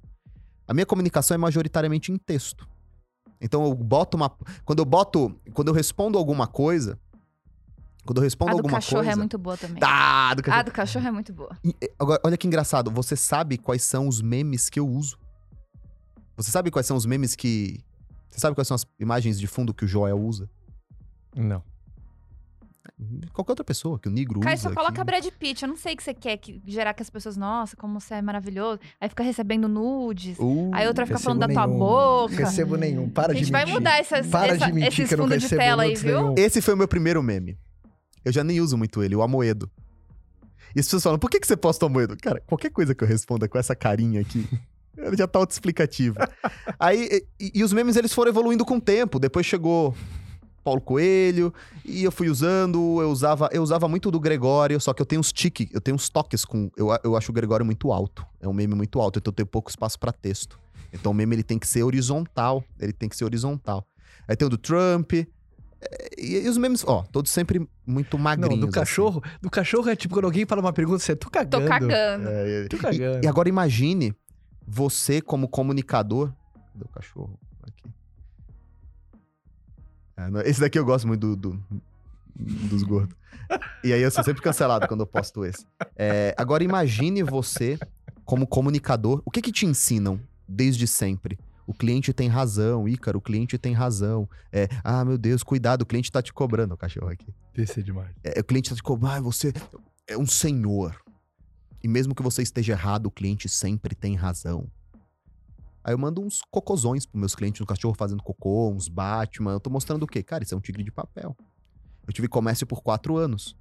Eu, eu, eu, eu consigo entender por que alguém entra em depressão no comércio. Você é humilhado todo dia. O cara compra um negócio de 50 reais, ele acha que é o dono da sua alma porque ele comprou algo de 50 reais. E aí eu teve uma aula que eu falei assim: enquanto você não souber mandar o seu cliente tomar no cu, você não vai conseguir fazer isso daqui. Se você sempre se colocar nessa situação de subserviência, você não vai conseguir nada, a não ser uma depressão. Então os memes também servem pra agredir a audiência. Aí o agredido fica triste, todo mundo fica feliz, e aí o agredido às vezes dá risada também e as coisas seguem. Gostei do, do- da frase. De quem que é essa frase? Do, do cara do, dos hieroglifos a gente veio e é pra lá que a gente vai? Raymond Kurzweil. É é verdade, né, Kurzweil, cara? As figurinhas, porque as pessoas hoje conversam com figurinhas, né, Ah. cara? Cara, são. É pra onde nós estamos indo. Quando, você, quando as pessoas escrevem alguma coisa e elas escrevem barra ironia, significa que elas não conseguem deixar claro que elas estão sendo irônicas. Então elas usam um recurso de apoio. Ou quando alguma menina escreve: Nossa, eu tentei te encontrar o dia inteiro e você não me respondeu. Aí postam um emoji de um palhaço. Então, assim, é- é- ajuda. Ajuda no- na, na- Ajuda na. Ajuda na Na comunicação. Falamos de família, meme, casamento, uma vida digna. Essa é a vida digna. A gente só não falou de negócio. Ah, ainda bem. Por isso que eu tô aqui. Ai, gente, primeiro, ah, irmão, eu quero te desejar ah, um ano espetacular, viu, cara? Porra, obrigado. Um ano espetacular. Todos nós, né? A todos nós. A todo mundo que tá ouvindo a gente aqui pela primeira vez ao vivo. Batemos duas horas? Eu queria segurar pra bater duas horas. Hã? Tu, cara, como o Duas relógio é maluco, tava 1,50 há pouco É, tempo atrás. Agora é o Duas horas e meia. Duas horas e vinte e quatro, irmão. Eu sabia que ia ser recorde. Essa Eu sabia que ia ser recorde. Foi recorde, amor. Duas horas e meia de podcast. Animal. Gostou? Muito. E ela nem ficou entediada, né? Você viu? Jamais. Ah, papo bom assim quando não tem script, né, cara? Assim foi bom. Cara, Bom. obrigado pelo convite também. Pra todo mundo, eu assim, é é muito complicado agora, porque eu- eu- a gente vai deixar registrado pra prosperidade. Provavelmente o Instagram dele não vai ser mais o mesmo, né? Ah, já vão ter derrubado. Mas pra você acompanhar o Ícaro, Acha aí. ago- o, o- o de agora um. tá oi. O Ô, Ícaro de Carvalho. Não tá o oi. Não é oi? O- É porque é o Ícaro de Carvalho, Ah, é. senão seria Nossa, Oi Caio Caro de Carvalho. Caraca, eu só peguei agora. Nossa, Falei assim, o Ícaro de Carvalho. É verdade. O Ícaro de O Carvalho. Ícaro de Carvalho. Arroba o Ícaro de Carvalho. Segue o Ícaro. Segue o trabalho lindíssimo que ele faz lá no Novo Mercado. Galera, fera, pra você aprender de copywriting, de tráfego, enfim. A, aula, a, a escola dele é um espetáculo, tá? Então, aqui toda a galera do podcast, recado dado, é só você entrar lá no Instagram do Ícaro que você vai... é, Ele vai fazer você abrir seus olhos. Quem tá indo pelo marketing digital, ele vai fazer você abrir seus olhos, né? Que tem um memezinho Tem, gostoso. assim, eu vi o marketing digital. Aquilo é muito bom, tá? Obviamente, minha esposa, arroba Fabi Sawaia, também pra comandar e tá sempre conectada com a minha eleição. Assim, amor, primeiro foi um prazer enorme estar com você esse ano inteiro aqui no. aqui. Você gostou? Porque Muito você chegou agora, foi a convite. nova contratação aqui, viu? Salário Ah, caro, viu, cara? Não, não tenho salário, não acredito Puta, salário caro aí, ó. Metade de tudo. Metade de tudo. Metade de tudo. Lembrando que o nosso podcast sempre no começo da semana, segunda-feira, hoje especialmente por conta do Ícaro, ah, nessa terça-feira, ao vivo, que editou pela primeira vez. Depois, deixa eu, deixa eu ver, galera. Galera, vocês curtiram da experiência ao vivo? É legal porque, Vai ter um delayzinho aí na resposta. né, tem um, tem um delayzinho aqui ao vivo. Só que o mas mais legal no ao vivo é se o diretor. Vocês vão pegando essa prática Primeira também vez. que O que, que você acha que a gente tem que fazer mais? Cara, o no- diretor. Então, cara, tem um Ah. vídeo que. Você tem que ver, diretor, esse vídeo. Mudou a minha vida de verdade. Tem um molequinho, que não é moleque mais, já é um adulto, mas parece que esses youtubers não envelhecem nunca, né? Quem? É Selbit. Já ouviu falar? Já ouviu falar no Selbit? Cara, esse moleque é muito inteligente. É, São poucas as vezes que eu pago pau pra inteligência de alguém assim na internet. Que eu falo, cara, esse cara é inteligente. Não admiro outros predicados assim. Tem o vídeo do Selbit que. Que o título é assim: O que eu aprendi após deixar o YouTube? Eu já recomendei esse vídeo em umas 10 aulas. O exercício que o Selbit faz naquele vídeo eu nunca vi nenhum professor de comunicação fazendo. Ele mostra a importância do chat. Sim. Que o- grande aprendizado dele quando ele saiu de YouTube e foi pra Twitch é que, na verdade, o conteúdo não é produzido por ele. O conteúdo é produzido pelo chat, enquanto ele é um intérprete da vontade coletiva do chat. Total. O chat define o tema. O chat define quais são as perguntas. O chat dá risada das piadas engraçadas. O chat cria os memes internos. Então, alguém. Que nem a galera pediu Batman Tem um aqui, monte né? de pera aqui. Pera, pera, pera, pera. Aquele meu meme da pera. O que, é que Sim. você quer de Natal? A pera. E aí, Pera. quando, você fizer uma estrutura Pera. ao vivo, é Pera. a pera. Pera. Cara parece o tiozão entendendo a piada agora, né? Assim, Não, tem "Ah, gente, que não vai, tem gente que não vai entender a piada, tô ajudando. E- e bota, bota o chat pra participar na tela. Tá. Porque você vai falando. Por exemplo, eu soltei o Davidson, eu puxei o Davidson do chat. Diretor, ele veio pra coloca conversa. o chat na tela. Coloca o chat na tela. Não, Tá. o diretor odeia quando alguém vira e pede, E alguma, pede alguma coisa, coisa que não fora do- existe, né? Vai, vai aí, diretor, é Se só apertar vira. um botão. e aí, por exemplo, eu. Olha que maluco. Eu pincei o Davidson e coloquei o Davidson aqui. Sim. Eu falei, o Davidson tem quatro filhos, não sei o que. Davidson, você tem que. O Davidson participou. E aí ele volta pra participar outro dia. ou ele- Eu sempre vão lembrar do Davidson. Aí quando entra, e aí, Davidson, Davidson, Davidson, e aí, Davidson. E aí quem entra agora fala, o que que é Davidson? Você não precisa ensinar o que é Davidson. O chat ensina o que é Davidson. E o chat tá gerando conteúdo pra você, por você, com você. Veja esse vídeo, cara. Primeira vez que eu falei, esse moleque é muito Que inteligente. nem eu fiquei toda hora olhando aqui o chat, mas na verdade o chat é como se fosse a quarta cadeira ali, né, cara? A galera. Eu já turma, pensei. Olha lá, Aqui, olha lá ó. as mensagens. Ó, Eu já- turma, ó, ó, mais um participante, mais lá, um microfone Vou aberto. ó. aparecer. Vou aparecer. Ó, alô, Caio. Olha lá, Davidson, é hashtag Davidson. É Davidson com A, Davidson. O chat ensina o que é Davidson. é só Davidson e peras. É, cara, eu já cheguei a pensar. Eu tentei fazer Agora vários. a pera é a nossa mensagem secreta. É pera, é pera. É é a única coisa que o cara quer de Natal. É, Eu eu cheguei a pensar no meu podcast, que eu nunca lancei porque eu fiquei meio sem vontade de fazer. Obrigada, eu não sabia que ia te dar de Natal. Pera. Uma pera. Adoro. Ah, agora veio bem. o quarto, né? eu cheguei a pensar em colocar um manequim sentado na cadeira e meter a- uma TV com Na chat. cara. Caraca! Seria do caralho, porque Incrível, simboliza o chat. Incrível. Chat tá presente, cara. Aí eu falei, ah, não faz essa porra, dá trabalho demais. Mas Que- o diretor aqui. que mais fazer. você com a sua veia marqueteira? O que, que no ao vivo? Então, Você- cara, o você, chat tem você que que tá nasceu presente. na aula ao vivo. Você nasceu dando É, aula ao vivo, ao cara. São mais de 500 aulas ao vivo. Muito maluco, né? 500 semanas. Então, uma coisa que você já percebeu que o, o chat constrói. Ó, o Toguro. Falei que o nome do meu filho seria ou Toguro ou Poseidon. Não tem como um cara ser, não ser foda chamado Poseidon. Não. É que nem você mete o filho do seu nome de de. Apocalipse. Ele é o primeiro da chamada. Apocalipse presente. Foda-se. Foda-se. Apocalipse. O nome do menino, Kleber. Então, assim, agora, um- tem um desafio. O quê? Você não pode se perder no chat. Sim. Porque é muito tentador. E você aí vocês sai estão completamente. vocês estão no chat, se divertindo, se divertindo. E aí o convidado. Então, assim, é, é uma ciência. Mas você vai aprendendo com o tempo. Falaram assim, ó, vai chamar Léo Stronda. Ou ficar todo mundo assim, ó. Todo mundo assim. Ah, os caras são tão juvenil que eles acham que o Toguro é o youtuber. Toguro era aquele cara forte do Yosuke Urameshi. Eu vou te vencer com 20%. Ninguém vai lembrar disso. Era uns desenhos antigos. É isso aí. É, Cara, é, pra mim é isso. O chat tem que estar presente. O chat tem que estar presente. Não pode se perder no chat. E é isso. Basicamente isso. Já pensei em pôr umas sonoplastias meio brega, assim. Quem Sim. faz isso, cara, quem faz isso muito bem. É, é tosco.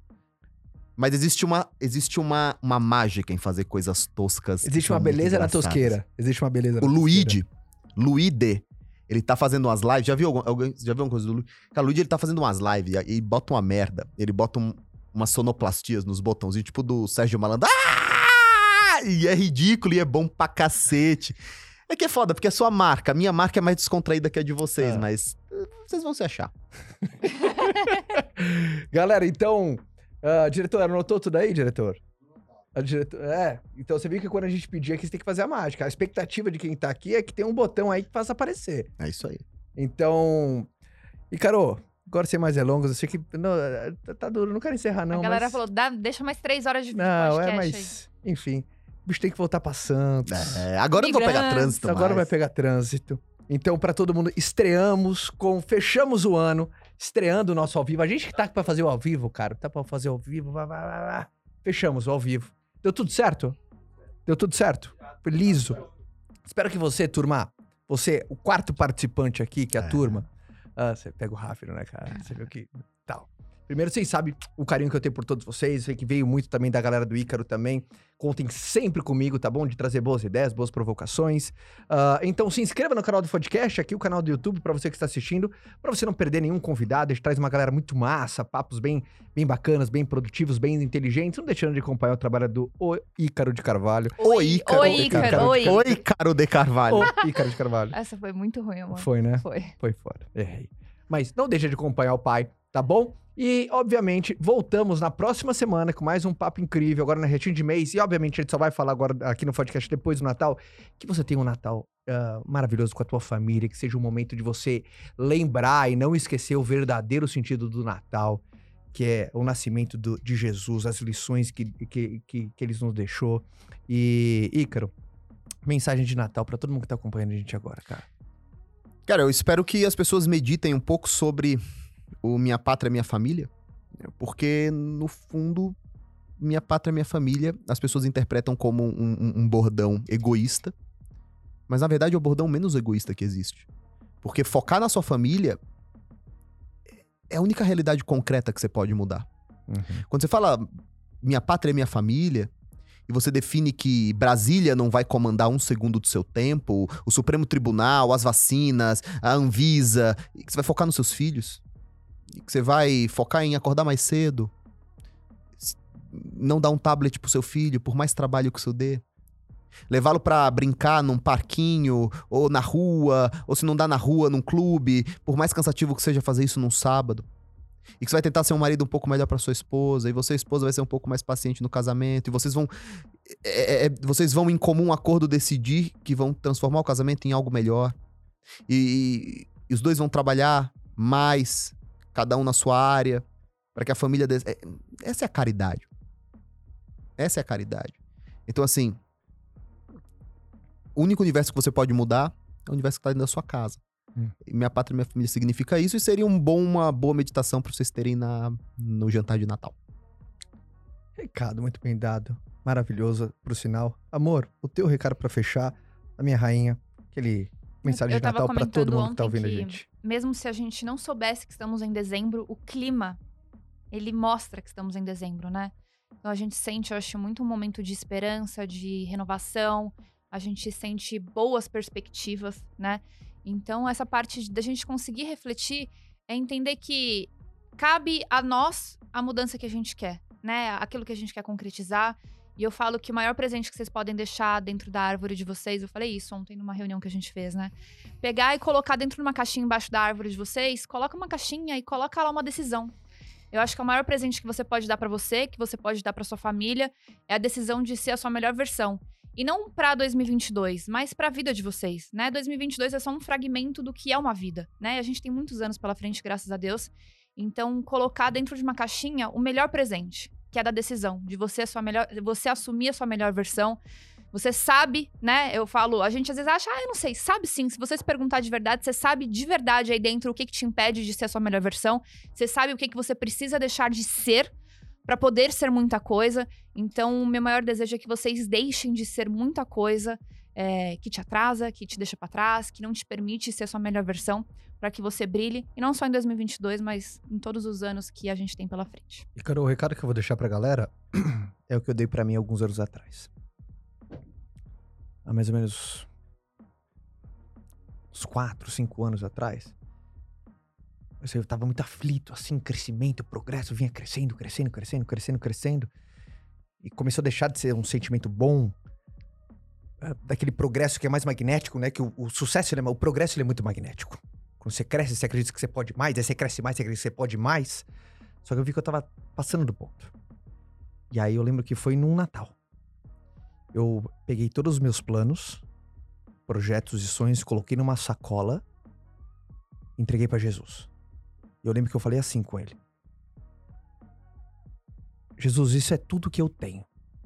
Mas eu sei o que você tem é melhor do que eu tenho. Então eu te entrego todos os meus planos e o controle. E faz o que eu não posso ver. Então, eu sou um cara que no Natal eu fico muito. Eu sou, eu sou um cara bem reflexivo, assim, mas no Natal eu acho que por conta, enfim, dessa passagem pra mim foi muito forte. Que eu sou um cara que eu tenho meta, sim, mas pra mim os planos dele, pra mim, eu troco de olho fechado, sem saber quais são. Eu acho que no Natal é a gente a gente saber e, e eu acho que ter isso muito claro, que às vezes uma vida tão corrida e às vezes num, num mundo tão capitalista que a gente vive e bom por sinal, mas mas tão agitado. E isso, inclusive, isso, inclusive, que você acabou de fazer agora, não deixa de ser também uma tremenda é, camisa de força que nós, empresários, vestimos. Sim. E nesse mundo tão capitalista, não, que é bom, que é bom, que é bom. Não, tem muita coisa ruim nesse Sim. mundo só capitalista, onde você está sempre em busca do bilhão e bababá, bababá, bababá. Então, sim, é, eu, eu falo sempre isso. Excesso de burguesia, o aburguesamento da alma, é uma merda. É uma merda. Mas vai, eu te interrompi. mas de maneira brilhante. Eu acho que esse. Eu acho que quando a gente fica. ah, ah, sei lá, cara. Natal ele tem essa peculiaridade pra mim. Ele tem essa peculiaridade de ser mais reflexivo e essa passagem foi tão forte pra mim, eu acho que tira um piano das minhas costas. Que eu sou um cara com planos, com objetivos, com ambições, como você tem as suas ambições, um novo mercado, mas que seja feita a vossa vontade. Então, é isso que eu desejo pra todo mundo no Natal que você realmente entregue realmente os seus sonhos pra alguém que, sabe, minha mãe falava muito isso pra mim, ela falou assim, Caio, é, não permita, e eu acho que eu quero pegar esse ponto, eu até escrevi ontem numa caixinha e tive muitas reações, eu falei assim, Caio, qual que é o teu sonho mais íntimo? E aí eu falei pra pessoa o seguinte, ah, eu não te conheço, eu só divido os meus sonhos mais íntimos, primeiro, pra quem vai viver ele comigo, ou por quem vai me ajudar de alguma maneira. Porque existe sabedoria no silêncio. Às vezes as pessoas aí fora ficam dividindo seus sonhos mais íntimos, seus planos mais secretos, as coisas mais valiosas para pessoas que você acha que gostam de você. É uma coisa que eu aprendi com a Ana. Eu não aprendi, na verdade. Isso eu não aprendi com ela. Ela tentou me ensinar e eu ainda não aprendi. Talvez eu aprenda ao longo do tempo. A minha esposa, ela valoriza muito a intimidade. O perfil dela é fechado.